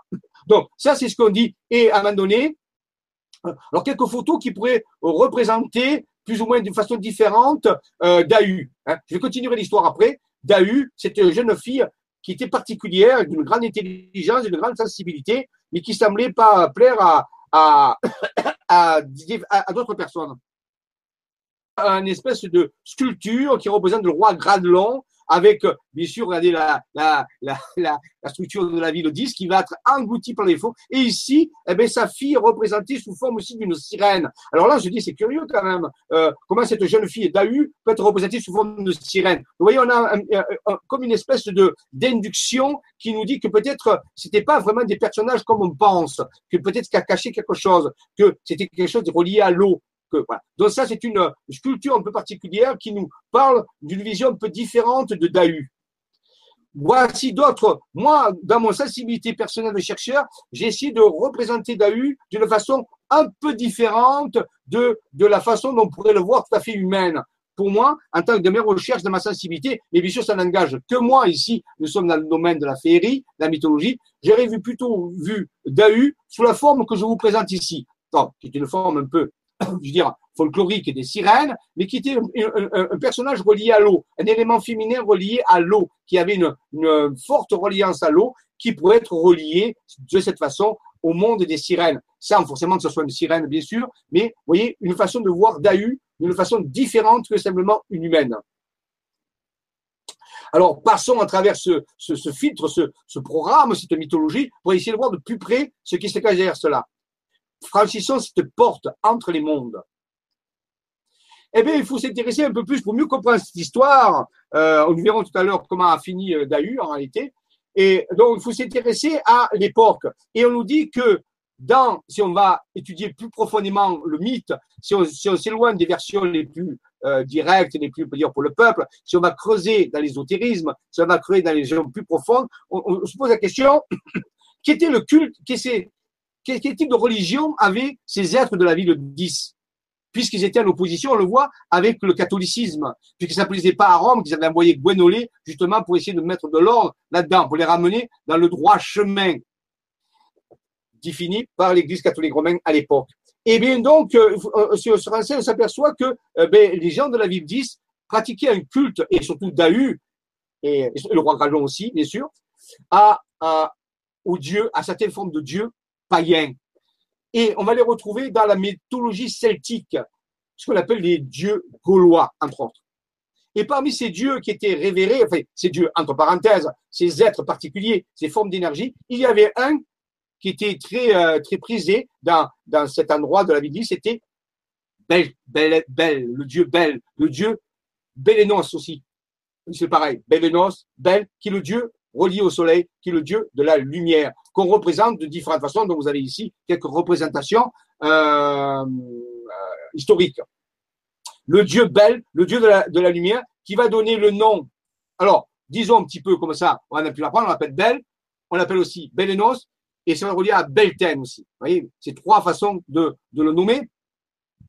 Belenos, autre appellation de Belen, Bel, Beltan, Belenus, Bellinu, Belus, Baal, avec deux A, ou Baal, B-A-L, et le dieu du soleil et de la santé. On l'appelle le brillant. Il représente le principe de la lumière chez les Celtes et chez les Gaulois. D'où sa fête de la Beltane. Beltane qui se fête le 1er mai. Fête de la Beltane. Nous, on fait la fête du travail, mais chez les Celtes, c'était le fête du Beltane, c'est-à-dire du, soleil du mois de mai. Beltane, qui commémore le retour de la période lumineuse, et oui, puisque c'est avant l'été, il est le fils de, du Dagda, Taranis, le dieu Taranis chez les Gaulois. Il est donc, il faut savoir que Dagda, c'était relié aussi au Tuata de Danan, c'est-à-dire ces dieux venus du ciel en Irlande. Ça, c'est, on en parlera plus tard. Il est le fils du Dagda, Taranis. Il est donc la jeune représentation de la lumière. Il est l'harmonie, la beauté sous toutes ses formes. Et vous comprenez pourquoi le culte, fait la relation qu'avaient Dahu et Gradlon mais surtout Dahu avec Belten, faisait que leur vie était reliée à tout ça. C'était l'harmonie, la lumière, la joie, la beauté. Et bien sûr que ces, on peut dire, ces, ces fastes euh, sexuels étaient exagérés. C'était une libre part. On peut dire qu'ils vivaient un petit peu comme nous vivons nos sociétés actuellement, de façon libre. Alors qu'à l'époque, c'était très, très, euh, très régi euh, différemment. Donc, il n'y avait pas d'orgie, il n'y avait pas tout ça, bien sûr. C'était, mais vu du côté de l'Église romaine, fallait bien trouver quelque chose. Donc c'était, vous voyez, c'est des mœurs libres, des mœurs avec dans la joie, dans la beauté. Sous toutes ces formes. Tout naturellement, il fut assimilé à Apollon, par les Romains. Hein, le dieu de la lumière, Apollon, chez les Romains. Alors, il y a des bijoux qu'on a fait, le bijou de Bilonos que vous voyez ici, hein, c'est un bijou contemporain. Il était, il est aussi médecin. C'est un gars qui soigne. Albelten, d'où les feux de Bélénos, le 1er mai, on faisait passer les troupeaux entre deux feux pour éviter les maladies. Les feux ont été transférés sur la Saint-Jean en ceci d'été, qui n'est pas une fête celtique. Donc, le culte de Bélénos consistait en un rite sacré autour du grand feu de joie, de préférence sur des sommets de collines. Et au sommet des collines, on enflammait des bottes de paille, euh, dire, euh, euh, sphériques, qu'on jetait, qui roulaient, et qui, comme, comme elles étaient enflammées, ça faisait des roues de feu, ça représentait le soleil en réalité. Un îlot proche du mont Saint-Michel, le monde de l'alchimie, de l'archange alchimique Saint-Michel, porte le nom de Tombelen, dont les mythologies seraient Tombe, Belen ou Tumba, signifie élévation, montagne en langue romaine. Toutefois, certains historiens donnent une autre explication. Tombelen serait la tombe d'une princesse Hélène, nièce du roi de Petite-Bretagne. Et en Savoie, pour finir, la vallée de Belleville tire son, son origine vallée de Bélénos, tout comme Bellevo, exactement le même sens. Et on va retrouver aussi les termes de belvédère. Oui, vous verrez un petit, cherchez autour de vous tous les mots où il y a belle dedans, vous verrez. Eh bien, ça, c'était relié au culte de la lumière, au culte de belle. Donc, vous voyez, rien de satanique, rien de problématique là-dedans. Un culte, peut dire, païen, des anciens Gaulois qui vouaient un culte au soleil, source de la vie. Nous savons ces choses-là. Donc, vous voyez, il y a, mais bien sûr, ça ne plaisait pas à certains. Voici alors d'autres représentations un petit peu de ce dieu Belten, euh, différent, on voit bien ici le soleil, mais on voit qu'il a ici des cornes, des cornes de cerf. Il va tenir dans sa main des attributs qui sont des attributs énergétiques ici, et ici comme un espèce de serpent énergétique. Alors ça, c'est très important. On voit ici, par exemple, la coiffe d'un chaman. Hein. On voit que les chamans, c'était le chamanisme, c'était le druidisme, c'était le chamanisme. Donc, vous voyez, petit à petit, on va passer de l'astre solaire à une représentation un peu plus euh, humanoïde, on va seulement mettre des cornes, mais des cornes de cerf, et avec des attributs énergétiques de chaque côté. On va le retrouver ici sur des, objets archéologiques. Ici, on le voit. Ici, il y a un cerf avec des cornes. Et on voit ici, pareil, ce, personnage qui a des cornes de cerf et qui tient les mêmes choses que nous avons vues tout à l'heure, le fameux serpent, le fameux anneau. Hein, euh, Donc ça, c'est archéologique, c'est vrai, ça n'a rien de... D'autres types de représentation, voilà le type de, de, de, représentation qu'on va avoir. Et bien sûr, ça va être relié au dieu de la nature. Et ce dieu de la nature, dans les anciens Gaulois, c'était Pan, le fameux dieu Pan, roi des forêts. Hein le Pan qui avait, qu'on a donné les attributs des pieds de bouc, le pied de bouc. Alors, bien sûr, l'église catholique romaine s'en est emparée, puisque ça lui faisait de l'ombre dans sa façon de faire. Et qu'est-ce qu'elle va en faire? Ben, Elle va faire les attributs de Satan, les attributs du diable, avec des cornes, avec une espèce de bâton où il va y mettre un trident et les pieds de bouc. Et ce, ce pain va devenir Satan. Mais euh, c'est une, c'est une déformation. C'est un dieu de la nature qui vient du dieu Bélénos, du dieu du soleil, du culte solaire. Ça n'a rien à voir. Et donc, vous voyez, et Pan, bien, on va tirer un nom qui s'appelle la panique. Pan, lorsqu'on le voit, on a comme une espèce d'effroi, on a la panique, parce qu'on a, n'a plus des yeux pour voir et des oreilles pour entendre, on le voit d'une façon différente. Donc, vous voyez comment les choses ont pu être transformées au cours de... Là, je vous montre comment les choses ont pu être transformées au cours du temps et on en, garde une vision tout à fait déformée. Rien n'est négatif là-dedans, seulement un culte de la nature, un culte du respect de la nature, ce que devons nous retrouver sur notre terre, parce que rappelez-vous que depuis le 3 août, l'humanité vit à crédit par rapport à la Terre. C'est-à-dire qu'elle a déjà épuisé ses ressources annuelles. C'est-à-dire qu'on est en retard de, plusieurs mois. On vit à crédit. Eh bien, rappelez-vous que ces civilisations-là, elles ne vivaient pas à crédit avec la Terre. Elles étaient dans l'abondance. Elles pouvaient pas, elles détruisaient pas leur écosystème. Elles détruisaient pas la planète. Nous, nous détruisons la planète. Nous détruisons notre écosystème. Donc, vous voyez, on peut réfléchir là-dessus en se disant, waouh, peut-être qu'il faudrait revenir à une vision plus saine des choses. Voilà, d'autres représentations archéologiques de ce, de, ce, de ce culte, de ce dieu solaire, qui au cours des âges, bien sûr, va évoluer. On retrouve encore ce personnage ici. Voilà ici, vous voyez, donc il n'y a rien de fantaisiste là-dedans, mais il va y avoir quelque chose d'extraordinaire qui va se passer. C'est une révélation, rappelez-vous. Et ici, regardez, les cornes qu'il a sont des cornes de cerf. Ça ressemble à des cornes de cerf, bien sûr, et on l'appelle Kernunos ou Cernunos. C'est un autre nom qui va prendre. Belle, Pan, Cernunos ce sont les mêmes, vus à travers différents types de regards. Et regardez les, cornes du cerf qui sont ici. Très curieux. Vous voyez, on a leur représentation ici. Dans le cerf, il y a des étoiles, il y a d'autres animaux, il y a une licorne qui est là. Donc, vous voyez, c'est une représentation symbolique. Regardez bien les cornes du cerf, comparez-les bien, c'est bien les cornes d'un cerf. Attention à la révélation. Regardons ici une représentation du dieu Pan. Ici, une représentation particulier on voit un cerf entouré, par quatre tétramorphes, quatre animaux différents. Il ressemble à des lions ici, vous voyez Quatre animaux. Le cerf. Ici, le cerf. Mais regardez ici. On a aussi quatre animaux différents. Ça s'appelle des tétramorphes. Ce sont les quatre évangélistes en réalité, entourant Jésus. Curieusement, comparer ces deux représentations-là. On se dit curieusement, on dirait que le cerf, il est comparé à Jésus.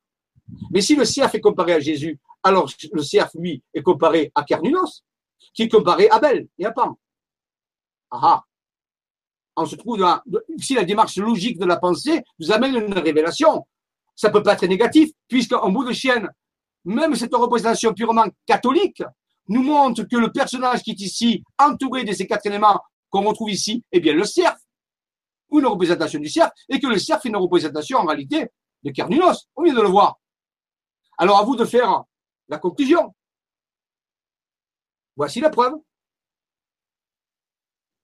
Alors, voyez, curieusement, ici, tout ce qui aurait pu être négatif se transforme dans une nouvelle vision. On n'avait pas fait le rapprochement entre Jésus et ce culte ancien. Mais la logique, les anciens nous ont laissé les tracer. Et c'est ça qu'il faut comprendre pour ceux qui ont les yeux pour voir. Alors revenons à cette ville 10, qu'on peut représenter de différentes façons. Alors bien sûr, on n'a pas de carte de la ville 10. Alors certains artistes ont essayé de représenter à travers leur cerveau droit la vision. Est-ce que ça ressemblait à ça? On ne sait pas. Je vais vous présenter quelques approches, simplement. Il faut savoir que la ville 10 avait aussi euh, une, euh, une grande structure, un temple, sur lequel il y avait des cloches et que ces cloches sonnaient de temps en temps, et on appelle ça la cloche de la ville 10. Elle était très connue et très appréciée. Donc on va la voir ici. Bien sûr, rappelez-vous qu'à un moment donné, la ville, la ville 10 va être engloutie. On a vu que Dahu, dans l'histoire commune, va ouvrir les portes de la cité elle va s'ouvrir. Bien sûr qu'en vérité, c'est pas que ça s'est passé. Ça, c'est la version, on peut dire, qu'on donne aux gens pour, euh, pour punir. Hein. C'est comme si la ville 10 avait été punie, qu'on avait puni Dahu de son comportement qu'elle n'est pas, donc elle a été détruite. Dieu a détruit la ville 10. Ça, c'est toujours les mêmes versions que nous raconte quand on veut effacer quelque chose qui gêne. Alors voici la fin de l'histoire. Quand la ville a englouti, on la voit au fond, est engloutie par les eaux, le roi Radlon et le moine Guénelé s'en vont sur leurs chevaux. Au passage, il y a Dahu qui est pris par les eaux et son son père va la prendre pour la sauver. Et les eaux sont en train de, les rejoindre Et Guénolé dit à, à Gradlon, laisse ta fille, c'est, elle est là pour être punie. Si tu la prends avec toi, tu vas disparaître avec elle. Vous ne pouvez pas tous les deux aller. Lâche ta fille. Alors bien sûr, le roi Gradlon, euh, hésite, hésite, hésite. Mais à un moment donné, il va lâcher sa fille et sa fille va disparaître dans les flots et il va rejoindre la terre avec le moine Bénolé. Voilà la, fin de l'histoire classique de la ville 10. Et on dit que depuis la nuit des temps, les habitants de la ville 10 continuent de vivre dans la cité engloutie et avec Dahu, et que de temps en temps, si on fait bien attention, les jours de la Beltaine, le 1er mai, et au jour, et au jour de la fête qui est, on peut dire, euh, diamétralement opposé à Beltane, qui est la Simon, qui est le 1er novembre, la fête de la Toussaint, euh, eh bien, on pourrait entendre les cloches de la ville sonner encore au fond des eaux. Donc, ça, c'est très important. Donc, ça, c'est la légende qui le dit. Si on fait bien attention, on pourrait de temps en temps, à des moments précis, entendre encore la cloche de la ville dissonner. Et on nous dit bien que ces habitants ne sont pas morts, qui vivent et qui sont éternels, mais qui sont sous les eaux ils attendent leur heure pour revenir. C'est important. Voici un vitrail qui représente une des églises, justement, euh, la, fin de l'histoire de façon classique, toujours bien sûr, euh, avec la fuite du droit Gladlon avec Guémené qui laisse sa fille mourir dans les eaux, ainsi de suite. Là, j'ai une, autre, représentation très intéressante sur un vitrail beaucoup plus intéressant. Regardez, on voit le roi Gladlon et regardez, Dahu n'a pas l'apparence d'une jeune femme normale. Alors, on retrouve sur l'aspect sirène. Vous voyez Ou serpentiforme. Ce qui pourrait penser aussi à, la fée de Mélusine, qui est à peu près la même histoire. La fée Mélusine, qui était aussi une fée serpent, une fée avec une queue de sirène ou une queue de serpent. Donc, vous voyez ici, très important, une autre façon de voir les choses. Dans les mythes, dans les anciens il y a d'autres versions, et c'est ces versions-là, qui, qui sont beaucoup plus intéressantes. Alors la ville 10, 10 joue, euh, au fond de l'océan Atlantique, au bord des côtes, des, côtes de la Bretagne. On ne sait pas vraiment où. Hein. Euh, certains disent dans la vallée de Douarnenez, peut-être c'est là ou peut-être que c'est ailleurs aussi. Elle est là, elle attend son heure, car il est dit, une légende dit, quand, à la fin des temps, la ville 10 rejaillira, reviendra, et on entendra sa cloche sonner de nouveau, et on verra de nouveau tous ses habitants vivants et ainsi que Dahu. Dahu reviendra avec tous les habitants à la fin des temps. À la fin des temps, la cité engloutie 10 doit rejaillir, telle la Jérusalem céleste, prédit par Jean aussi. Rappelez-vous, je vis un ciel nouveau et une nouvelle terre. Donc, c'est la légende qui nous dit ça. Les gens se disent, mais comment la cité peut revenir? C'est pas possible. Et en réalité, c'est ce qui est prévu par la prophétie. Alors, le retour de la cité 10 est envisagé la question, c'est comment, si c'est vrai, sous quel aspect c'est vrai, et comment va-t-elle revenir? Alors, passons, passons carrément à autre chose. Maintenant, essayons de voir une vision beaucoup plus moderne de la Cité 10. Dans le feuilleton Stargate, il y a une version qui s'appelle Atlantis. Stargate Atlantis. Justement, où les, terriens, grâce à des portes et des étoiles, vont dans la constellation de Pégase, la constellation du cheval, Pégase, et vont découvrir ce que les anciens, ce qu'on appelle les anciens qui ont ascensionné, pour ceux qui ont vu les, épisodes, les anciens qui ont ascensionné ont laissé une base sur une planète autour d'une étoile dans la constellation de Pégase, et là ils vont trouver une base, une base, on peut dire extraterrestre, hein, des anciens, qui est sous les océans et qui vont faire revenir à la surface et qui vont occuper pendant un certain temps ce qui fait des épisodes de Stargate Atlantis. Pour ceux qui ne connaissent pas, ben, essayez de voir les fameux épisodes Stargate Atlantis. Vous verrez un petit peu de quoi je parle.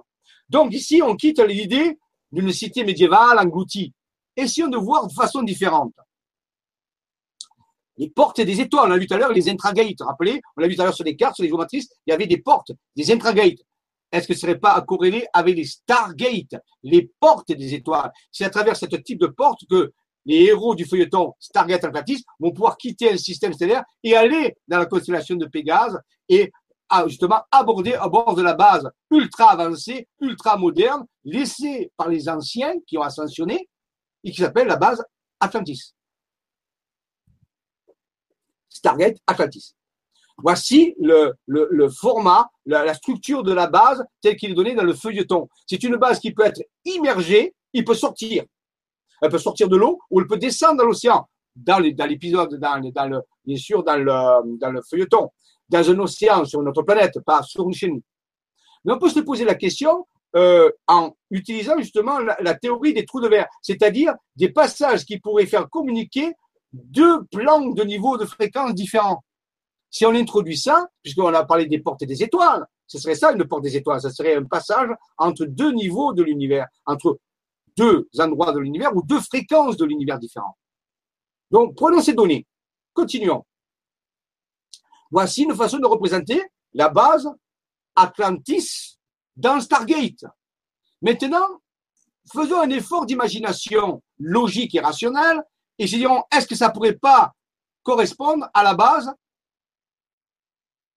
de la cité 10 Est-ce que la cité 10 était-elle une cité telle qu'on l'envisage au Moyen Âge ou est-ce que c'est seulement l'idée, les gens ont gardé de quelque chose qui était là, qui pouvait rentrer dans les eaux ou sortir des eaux, telle que la base Atlantis le fait dans le feuilleton Stargate. Tout ça protégé par un bouclier énergétique. Pour les gens du Moyen Âge, voir jaillir cette cité, fait, cette base en réalité, et à s'engloutir pourrait correspondre à la destruction ou l'apparition d'une cité. Vous voyez, dans le légendaire qu'on a gardé. Voilà, hein, voici la représentation, je rappelle moderne, ultra moderne. On peut faire cette hypothèse. Pourquoi pas? Est-ce qu'elle collerait au fait? Ouais, ça collerait un peu mieux. Bien sûr. Voilà. Mais rappelez-vous qu'on raconte toujours les histoires par ceux qui ont contrôle l'histoire et souvent à l'époque, on, ne notait pas les choses comme actuellement, il n'y avait pas l'imprimerie. Donc, ça, se transmettait de bouche à oreille et il y avait beaucoup de déformations. Et les concepts qu'avaient euh, accès les gens à l'époque, qui étaient la majorité illettrés et ignorants, euh, étaient doués de comprendre ce que pouvait être une base sous-marine euh, INH, intraterrestre extraterrestre. Donc, pour eux, ils l'ont retranscrit sous le forme d'une cité, une cité médiévale qui était dans les eaux. Mais peut-être que c'était une base qui était immergée. Voilà, des idées. C'est pour vous donner l'idée, pour changer notre vision des choses.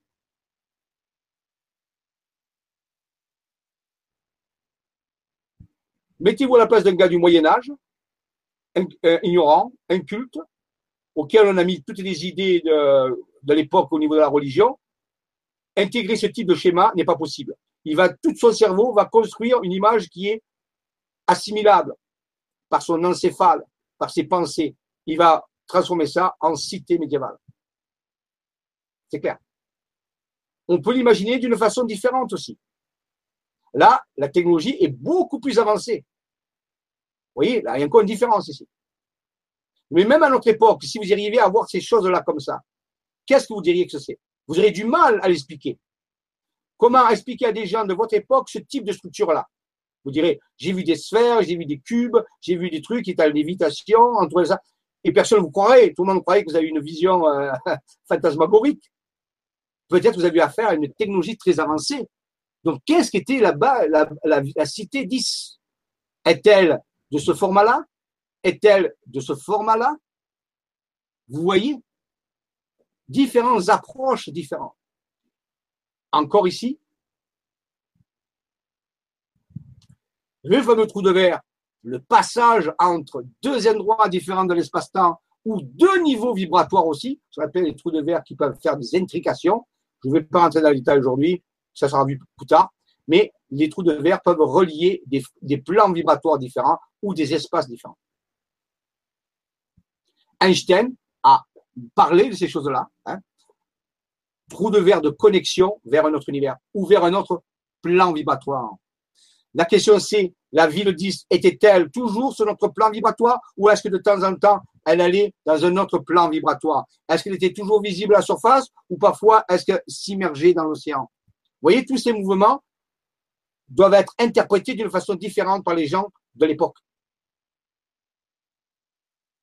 Pareil, à ces moments-là, en fonction de comment se déroule l'histoire, on nous dit qu'il existe des bifurcations temporelles, c'est-à-dire des lignes de temps différentes où la cité 10 a pu être détruite, où la cité 10 a disparu dans l'océan, voilà. Donc, en réalité, en fonction de notre compréhension, il peut y avoir des versions différentes, ce qu'on appelle des bifurcations. C'est illustré par l'expérience du chat de Schrödinger en physique quantique.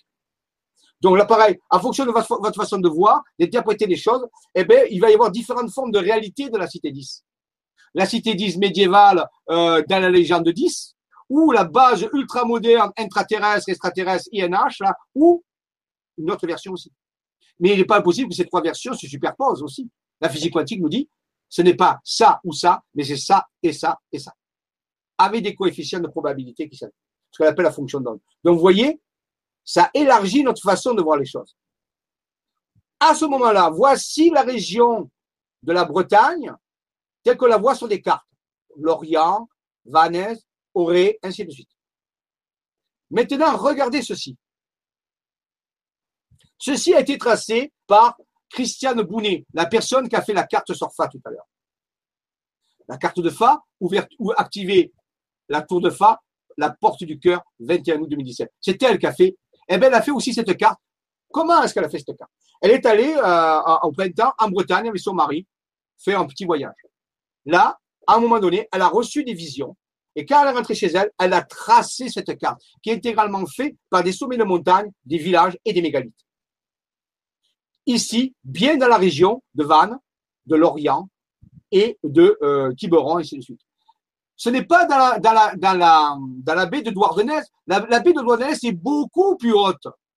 Elle est beaucoup plus haute. Donc, dans la légende, on dit c'est dans la baie de Douarnenez. Ici, là, ce dessin-là n'est pas apparu dans la baie de Douarnenez, mais ici, dans le Morbihan, près de Carnac, si vous voulez. Maintenant, comment, quand je prends une carte normale, je vois ça, et elle, elle arrive à dessiner ça. On va, on va étudier. Comment c'est possible? Ben, Rappelez-vous les trous de verre. C'est sur un plan vibratoire différent. Il y a comme une connexion, un passage, mais qui n'est pas visible. Elle a eu accès à la vision par son être intérieur et par les INA de la base ou d'une version de la base de la légende de la ville 10 à travers l'intrication d'un trou de verre, à travers la vision sur un autre plan. C'est-à-dire que ces deux choses-là existent en même temps. Je regarde cette carte, je vois qu'une carte normale. Je regarde cette carte, je vois des dessins qui sont sur la carte. Un petit peu comme les matrices géoquantiques de Raymond, un petit peu comme celles d'Alain, un petit peu pour tout ce que nous avons jusqu'à maintenant, c'est la même, c'est le même phénomène. Qu'est-ce que nous voyons ici? Mais il y a marqué Armada Celt Is. Ok. Armada celtis. Ici, une espèce de petite fleur à quatre pétales avec une courroie qui s'entoure autour d'un galet. Ce galet est relié à deux triangles. Un triangle qui passe sur la gauche qui va sur l'île de Groix et un triangle qui passe sur la droite qui va vers ici. Ici, au bout de ce, de ce levier, il y a une cloche avec son tympan. Rappelez-vous la cloche de la ville 10. Ici, deux pyramides tétraédrique, comme un sablier. Une dessus, l'une Et ici, une structure qui relie euh, donc Béline en mer, d'autres types de deals, ici, et qui forment en réalité la base. On dit ça, c'est la base en réalité. Ça, ce sont des structures qui expliquent la base. La base est là. Où une partie de la base est là Elle est immergée. Et oui, sauf quelques îles immergent. Alors ça ressemble bien à la légende de la ville 10 qui dit que la ville a été engloutie sous les eaux. Mais ici, on a un schéma vibratoire. Ça ne veut pas dire que la base, c'est les collines, c'est les, îles. C'est simplement une représentation, une projection vibratoire. Prenons un détail plus grand ici. Alors, Armada Celtis, Celte, qu'est-ce que ça vient faire? Eh bien, rappelez-vous, je vous ai parlé tout à l'heure du dieu Bélénos, Tombelen, tout ça. Carnunos. Eh bien, les Celtes vénéraient ce type de dieu avec les Gaulois, puisqu'il y a eu une partie des, Celtes qui étaient des Gaulois. Et donc, en réalité, ils vénéraient. C'était, ça venait de ça, de cette culture, en réalité. Et rappelez-vous, vous ai parlé des Tuatha de Danann, des, êtres qu'on dit venus du ciel, comme des dieux, et qui ont, euh, envahi euh, l'Irlande à un moment donné. Donc, ils, ils avaient le culte de Bélénos aussi. Donc, Celtes, ça rapport à cette origine et racine. Is, la ville d'Is. Et on retrouve bien le culte dont on a parlé tout à l'heure. L'armada, ben, ça veut dire ensemble de vaisseaux, ensemble de structures qui font une base. Alors tout ceci a été vérifié. Alors quand on a, reçu cette carte, j'ai été très très euh, étonné.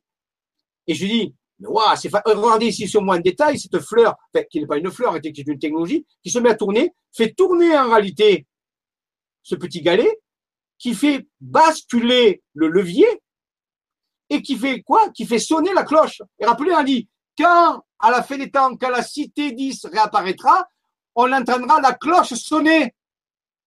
J'ai dit, mais ça, ça colle totalement avec la légende. la cloche de la ville 10. Et une étude guématrique de ceci nous, nous apprend en réalité que c'est le réveil de la ville 10. Que ce réveil de la ville 10, qui n'est pas une ville comme on pense, mais a été une base, vous avez compris maintenant, Orionis, à la fois extraterrestre et extraterrestre, qui va émerger, qui va, qui va émerger, c'est-à-dire qui va se révéler un petit peu comme la cité de, dans Stargate Atlantis, qui sort de l'océan, qui va se révéler pour entrer en action. Vous direz, mais qu'est-ce que, qu'est-ce que ça va faire? Pourquoi? Mais tout simplement, on va voir que c'est pas qu'une base. Qu'actuellement, il y a de nombreuses bases de ce même type ou de types différents qui sont en train de se révéler un petit peu partout en France. Il y a une action qui est en train de se préparer de révélation, d'action de masse, d'action de collaboration. Alors, comment ça se fait? Mais ici, dans la guématrie, c'est-à-dire l'étude alphanumérique, mathématique, que je ne vais pas aborder ici parce qu'on n'a pas le temps, hein, hein, eh bien, on nous dit qu'il faut faire bouger ce levier pour faire sonner la cloche. Et dès que la cloche, bien sûr, c'est une allégorie, vous avez compris. Quand on fait, c'est énergétique, quand on fait bouger ce levier et sonner la cloche, ça met tout, le, tout ça en, mouvement et la euh, base commence à se manifester. C'est-à-dire des vaisseaux, ainsi de suite, qui vont venir, qui vont venir, qui vont interagir avec nous. Donc, alors, quand j'ai vu tout ça, c'était exceptionnel. Je suis toujours intéressé avec la ville 10. C'était quelque chose qui m'intéressait, mais j'ai jamais eu le temps vraiment de l'étudier, cette légende. Et je savais que derrière cette légende, il y avait quelque chose d'important. Eh bien, vous voyez, mon intuition m'avait pas trop trompé dans, dans ce cas-là. Eh bien, oui, c'est une base sous-marine qui va émerger quand on va bouger le levier, faut faire sonner la cloche, qui va mettre en route un mécanisme, vous voyez, le, trou de verre va s'ouvrir. Mais ça, c'est le trou de verre, vous avez compris. Hein. le trou de verre, c'est ça que je vais parler. Hein, c'est ça, ça, c'est ça. C'est un trou de verre. Hein, c'est ça. Et donc, ça va commencer à faire manifester cette base qui va commencer à, à pouvoir interagir beaucoup mieux avec des humains qui ont des yeux pour voir et des oreilles pour entendre. Merci à Christiane Bounet. C'est extraordinaire. Un jour, dans d'autres je vous lirai la guématrie, vous verrez. On reviendra dessus. Là, je vous présente la base. Alors, bien sûr, je me suis dit, d'accord, mais qu'est-ce qu'on fait? Alors, j'ai dit, ben, on fera un voyage, on va aller, on va aller sur ces lieux. J'y suis déjà allé avant, avant tout ça, en Bretagne. Mais là, je me suis dit, il faut vraiment y aller parce qu'il faut actionner ce levier. Il faut actionner ce levier. C'est à nous de le faire. C'est au groupe de recherche de le faire. Alors, je me suis dit, ben, j'irai au mois de mai, en 2018. Je ferai un voyage en Bretagne. Et dans la guématrie, il n'y avait pas du tout marqué ça. Il était marqué en année 2017, l'activation doit être faite. Mais je dis, mais comment je vais faire ça en année 2017, puisque c'était au mois de juin que j'ai reçu cette carte, tout mon programme était fait, et ensuite, bien sûr, l'hiver en Bretagne, c'est pas si évident pour y aller. Eh bien, il a fallu caser un voyage d'urgence, un voyage d'exploration et d'activation, dont un groupe de personnes partent en fin septembre autour de la Saint-Michel, qui est un moment très important, le 29 septembre. Rappelez-vous l'archange de l'alchimie. Saint-Michel, nous partons, un petit groupe de personnes, activer la base, se relier à la base, interagir avec la base pour justement euh, permettre cette manifestation de la base qui est là depuis la nuit des temps et qui est relatée par la, par la, par la légende de la ville 10. C'est la première fois au monde, d'après moi, qu'une légende est illustrée de façon aussi précise, rationnelle et et qui rentre en action dans le temps maintenant, parce qu'elle va agir maintenant. Pour maintenant, c'est pas seulement pour se montrer, c'est qu'il y a une action derrière tout ça, bénéfique pour l'humanité. Donc c'est une première. Merci à Christian Bonnet dans cette vision extraordinaire. Vous voyez Donc, voyage initiatique en Bretagne, euh, s'appelle Sur les traces du, retour 10 et des bases interdément d'Orionis, du 27 septembre au 1er octobre, organisé par moi-même, ainsi de suite. Donc, il est complet, le voyage est complet. Déjà, il y a plein de gens qui sont inscrits. Il n'y a plus de pages, je suis désolé, je pensais pas que ce serait si vite. Je crois que les gens ont compris qu'en réalité, c'est extrêmement important. C'est un voyage unique pour activer une base exceptionnelle. Donc, c'est complet, le voyage est, verrouillé. Donc, on vous tiendra au courant, bien sûr, de ce qu'on a fait, de ce qui s'est passé, des photos qu'on va faire, parce que je suis sûr qu'on va avoir des contacts. Donc, c'est une première qui est en train de se faire. Alors, il y a, on va, l'histoire aurait pu s'arrêter là, c'est déjà fantastique, mais non. Parallèlement à ça, d'autres personnes sont en train de travailler sur un autre endroit.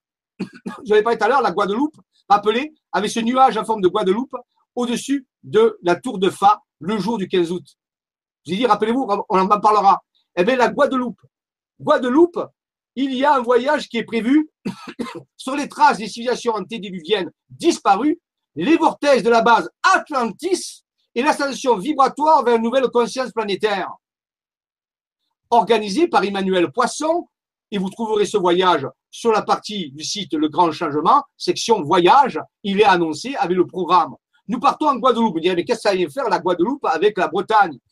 Mais justement, vous allez voir qu'il y a un lien extrêmement incroyable. Et en ce moment, nous recevons des informations extraordinaires. Nous sommes à 7 à 8 bases qui se sont révélées en espace de deux mois avec des tracés. Il y a une accélération foudroyante de la révélation des bases. Et parmi les bases qui sont en train de se révéler, on a vu celle de la Bretagne, celle d'avant, c'était celle du Pays Basque, où nous sommes allés justement avec Emmanuel Poisson, un groupe de 12 personnes, activer au mois de mai la base du Béarn, dont j'ai parlé déjà dans d'autres conférences.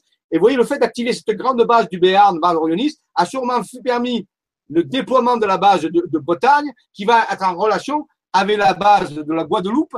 Et maintenant, nous avons plusieurs bases qui sont révélées. Je vous en parlerai lors de la prochaine Vibra conférence. Regardons cette base de la Guadeloupe. Donc, du 2 décembre au 16 décembre 2017, 13 jours, 13 euh, nuits sur place, accompagné par Marie-Josée Wallard et par moi-même, Diane Fournier et Emmanuel Poisson. Nous aurons même le plaisir de rencontrer Yann Lipnik qui va venir nous voir dans ce voyage et participer avec lui avec, bon, pour activer la base. Euh, donc, vous pouvez, il n'y a que 16 places. Il n'y a que 16 places pour ce voyage extraordinaire de la base des INH de la Guadeloupe, relié à la base Atlantis, euh, Armada, Armada, Celtis de la Bretagne. Cette fois-ci, c'est notre amie Véronique Radigua, une autre personne qui travaille beaucoup là-dessus aussi. Vous voyez, moult personnes, on l'a vu plusieurs, plusieurs personnes, et on n'est pas au bout de nos surprises, vous verrez. J'ai appelé ça néo-atlantide multidimensionnel. Grâce à des révélations, elle a pu faire des connexions entre différents. Ici, on voit la base de la Bretagne qui va te connecter à la Guadeloupe. Et d'autres traits qui vont être tirés sur des sites sacrés vont délimiter une zone triangulaire au sein de l'Atlantique qui semblerait le point d'émergence de quelque chose qui est en train d'arriver, mais qui n'est pas l'Atlantide tel que vous en parlez dans les temps anciens, comme la cité 10 médiévale. C'est autre chose, les néo-Atlantide multidimensionnelle. C'est autre chose qui est en train d'arriver. Une nouvelle dimension, de nouvelles structures qui sont là. Ça semble dire ça. Donc, il faut quitter les anciens C'est pas le retour de l'Atlantide, hein. c'est l'apparition de autre chose qu'on peut appeler Atlantide, mais qui n'est pas l'Atlantide qu'on connaît historique. Et ces schémas-là, dont on reprendra plus tard, là ce sont, je vous les présente, mais on reprendra en précision plus tard, qui, qui nous révèlent ces choses-là. Donc allons voir la Guadeloupe. Rappelez-vous la forme de la Guadeloupe qui ressemble à un papillon ou des poumons, comme vous voulez. Voici donc Véronique Radigua nous indique qu'il faut aller vers la Guadeloupe, on va la revoir tout à l'heure. Et entre-temps, une autre personne qui s'appelle Julien Bounet, mais c'est le fils de Christiane Bounet qui a eu la révélation de la Marda Celtis. Julien Bounet, ça fait des années qu'il reçoit des informations, qu'il fait des cartes, il n'a plus rien à prouver, il est presque virtuose, comme tous les autres maintenant. Nous rencontrons que des gens qui sont virtuoses, c'est pour ça que des gens qui commencent et qui deviennent virtuoses d'un coup pour les tracer. Il y avait quelque chose qui se passe. Il y avait des mutations qui sont en route. Eh bien, regardez ce qu'il trace sur les grandes terres et la petite terre, des matrices géoquantiques. Je vais montrer ici. Un petit peu comme Raymond Spinozzi a fait sur le territoire métropole de la France, des bases géoquantiques faites par des sommets de montagne en Guadeloupe, petite terre et grande terre.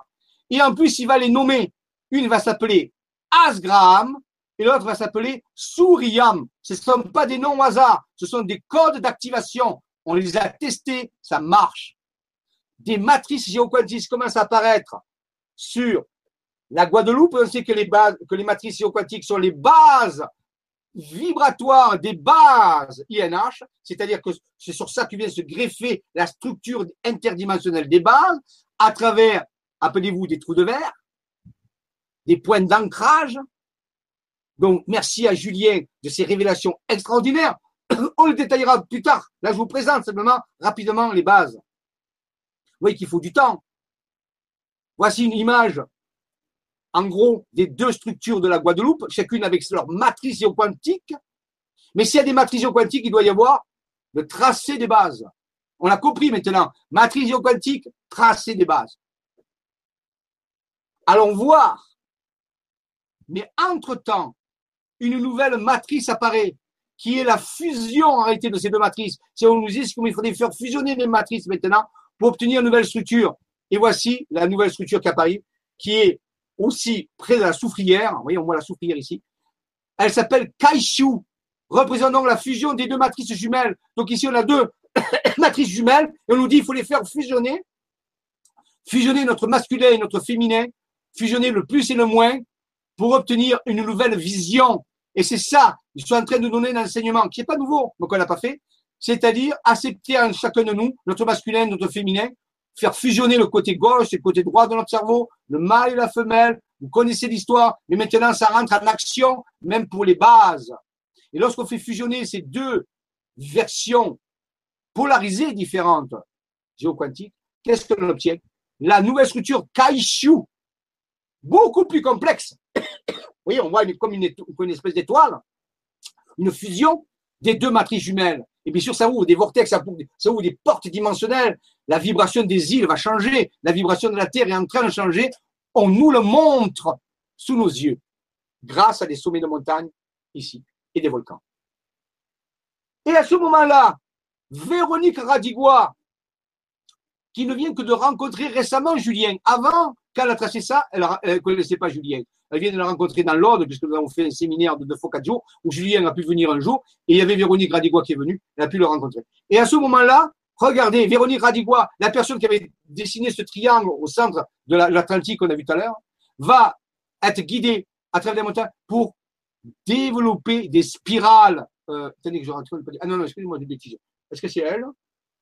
Ah non, non, c'est, excusez-moi, c'est moi, je, je j'ai tellement de choses dans ma tête. C'est très récent pour moi. Il faut que j'arrive à mettre tout ça dans ma tête. Voilà, je voulais vous donner une primeur, mais excusez-moi, non, non, c'est pas Véronique Randois, c'est toujours notre ami Julien. Voilà, non, non, c'est une autre vision de la base des matrices de Julien. Voilà, c'est toujours Julien, excusez-moi. On verra Véronique tout à l'heure. Ici, Julien continue ses révélations en montrant deux vortex appelés le mâle et la femelle, un destrogir et un lévogir, qui se déploient connectés à l'église Marie, à, la, de Marie-Galante, ici, à travers deux étoiles. Alors, il y a tout un texte d'explication que je ne vais pas vous donner aujourd'hui. J'ai demandé à Julien de nous faire une vidéo et à faire une vidéo d'explication de tout ça, vous verrez, et ce sera mieux expliqué par lui. Dès qu'il aura fait la vidéo, je vous le dirai où elle est et vous pourrez aller la voir. Il vous expliquera mieux sur la vidéo comment ça marche. Là, je vous donne en gros. Donc, à travers ces bases, vous voyez qu'ici, vous voyez le chemin, ces deux bases, ces deux bases, ces deux matrices fusionnent, génèrent Kaishu, Kaishu, se déploie sous forme de deux spirales, une évogire et une dévotrogire, connectées à des étoiles toujours et reliées à l'île de Marie-Galante. Et regardez l'île de Marie-Galante, elle ressemble au vaisseau de mer de Julien, appelé là, où il y avait euh, Belle-Île en mer, où il y avait cette matrice qui s'est déployée, je disais, c'est la cité qui sort. Ça ressemble tout à fait à ça. On a une structure identique de la Guadeloupe à la Bretagne. Les deux bases sont interconnectées car elles sont reliées et on en est sûr maintenant. Les deux bases émergent en même temps. C'est pour ça que nous faisons un voyage en Guadeloupe. Et quand on avait décidé de faire le voyage à Guadeloupe, on ne savait pas la révélation de la base de la Bretagne. On l'a su après. Vous voyez comment les choses se mettent en place. C'est incroyable, fantastique. Voici le détail des vortex, des portes interdimensionnelles de la base de la Guadeloupe qui est en train d'être révélée par Julien. Vous voyez? Le yin et le yang, les deux spirales, les deux vortex. Et après, quelque chose d'autre apparaît de nouveau. Julien me dit, révélation incroyable, il m'a dit, ceci, c'est le triangle de la connaissance parfaite. La guématrie qu'il a faite dessus avec sa mère, la guématrie, cette, cette fameuse analyse guéma, veut dire alphanumérique, euh, avec des, des je, vous la dirai la prochaine fois. Hein. Ici, nous, révèle que c'est le triangle de la connaissance parfaite. Une connaissance nouvelle est en train d'être donnée par les bases. À nous, un petit peu comme les crop circles, il va falloir comprendre. Donc ici, on a des pyramides, vous voyez, de différentes hauteurs, des pyramides vers le haut, des pyramides grandes, petites, des pyramides vers le bas. Alors, tout ceci sera expliqué en détail dans d'autres vibra-conférences. Aujourd'hui, je vous montre la structure générale, mais on y reviendra là-dessus. Vous allez voir comment derrière tout ça se cachent des mécanismes, des connaissances. Pourquoi il y a marqué 11 ici 11 ici et pourquoi ici il n'y a pas de nombre? Tout ceci est en train d'être expliqué, recherché pour comprendre. Il faut que nous comprenions ce qui est en train de se passer. Ça fait partie de l'émergence des bases. Donc, vous voyez, c'est très complexe. Les bases sont en train d'émerger, mais elles ont besoin, disons qu'elles nous invitent à comprendre le mécanisme pour y participer. Car il n'est pas question que ce se fasse en dehors de l'humanité. Au moins en dehors d'une partie de l'humanité qui veut bien comprendre et aller sur, et, et avancer avec ça.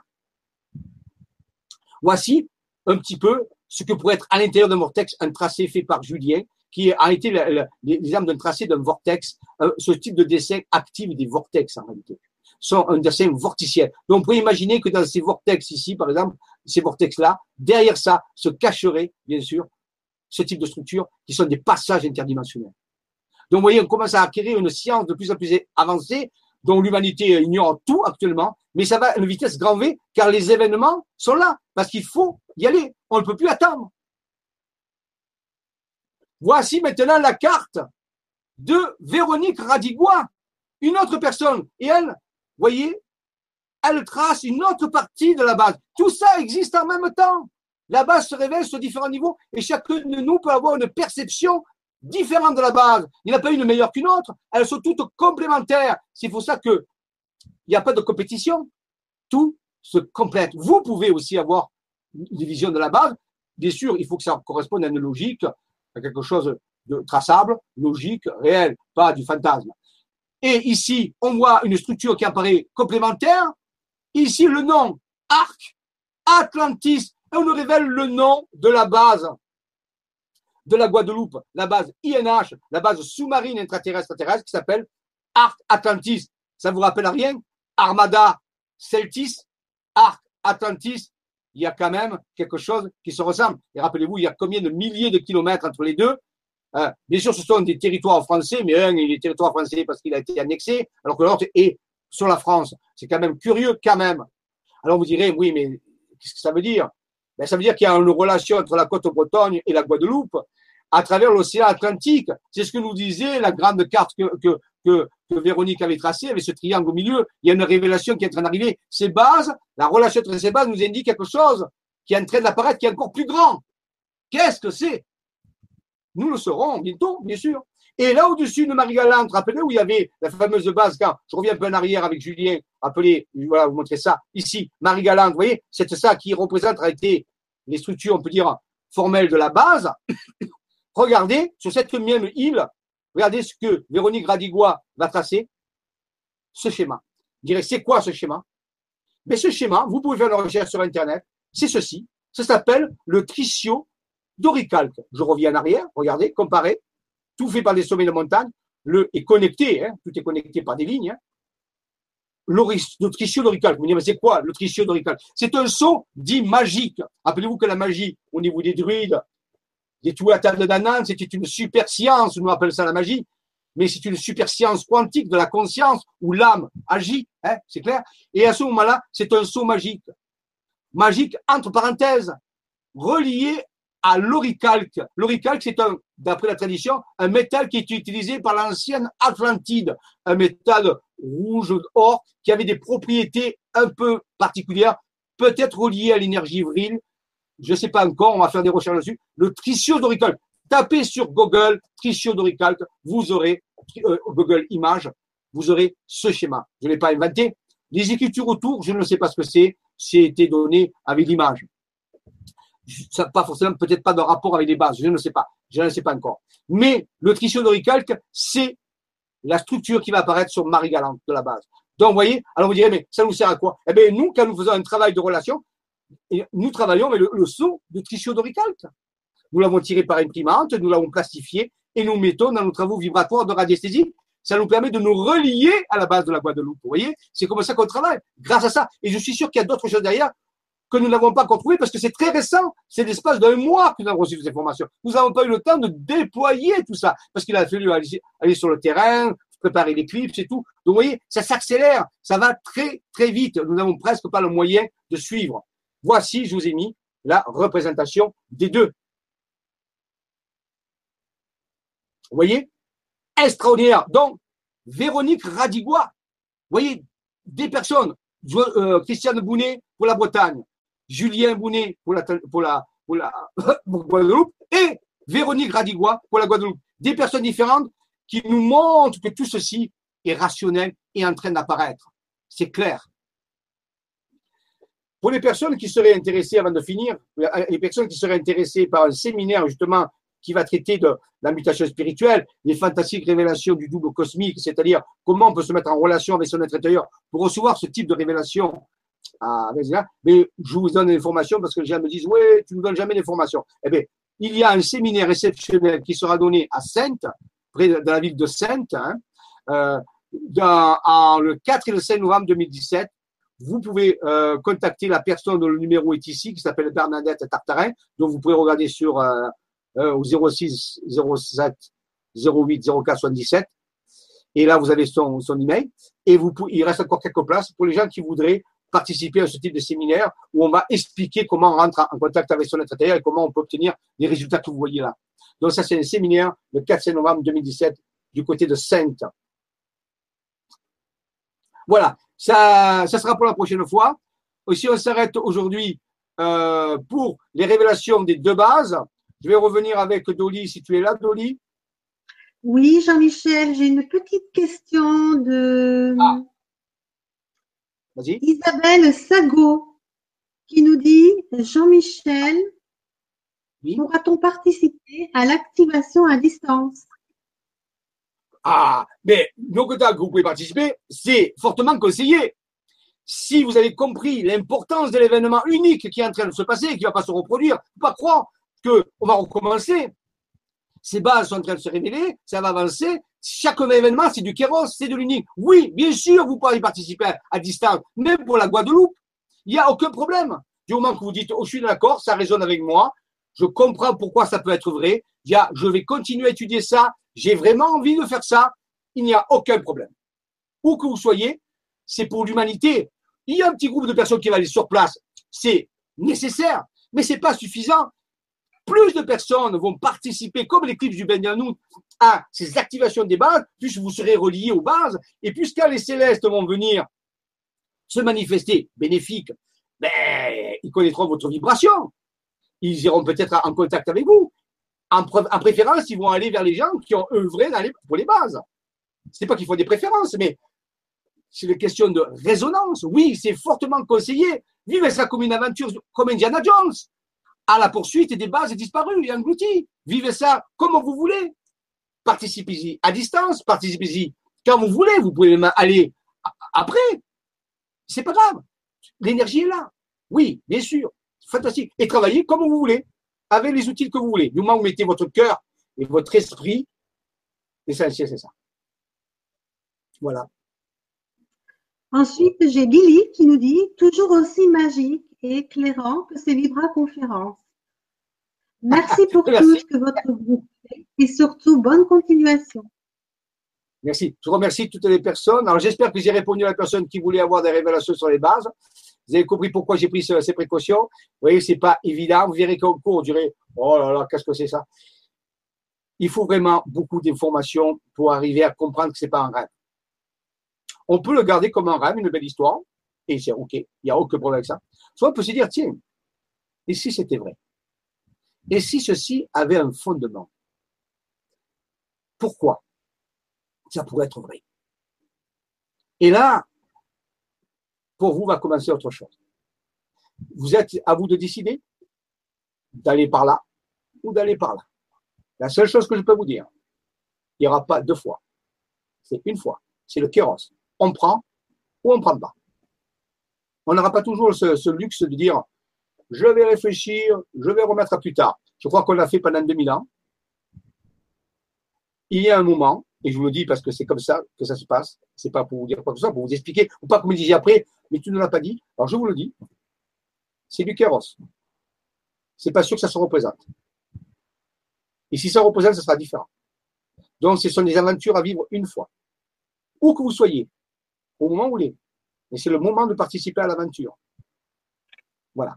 Donc, euh, je suis très heureux que ça se passe. Moi, j'ai attendu ces moments depuis des années. Nous avons œuvré par le groupe des chercheurs depuis des années sur ces moments. Et la preuve, ils arrivent. Donc, c'est pour nous extraordinaire. Mais c'est que le début. Rappelez-vous que les INH et les êtres intérieurs nous avons dit, nous avaient dit, ça sera au-delà de vos rêves. Et là, ça commence à le faire. Extraordinaire. Vous n'avez vu qu'une petite partie des choses. Si je pouvais vous montrer tout ce qu'il y a avec tout ça, là, c'est qu'une petite partie des choses. La prochaine fois, au mois de septembre, vous allez voir les autres bases qui se sont révélées. Ça, c'est que les premières. Et depuis, il y en a d'autres. Et peut-être qu'il y en aura encore d'autres. Un grand moment est en train de se passer, très bénéfique. Vous pouvez en être ou pas en être. C'est à vous de choisir. Je remercie Dolly pour sa participation éclairante qui nous a permis d'obtenir des bonnes questions. Je vous remercie de votre patience et de votre participation. Je vous dis que la force soit avec vous et qu'elle y reste. Et à bientôt pour certains pour la suite des aventures au mois de septembre. Merci à tous. Bonne fin d'été, bonne rentrée Merci à tous. et à bientôt. Merci. Vas-y.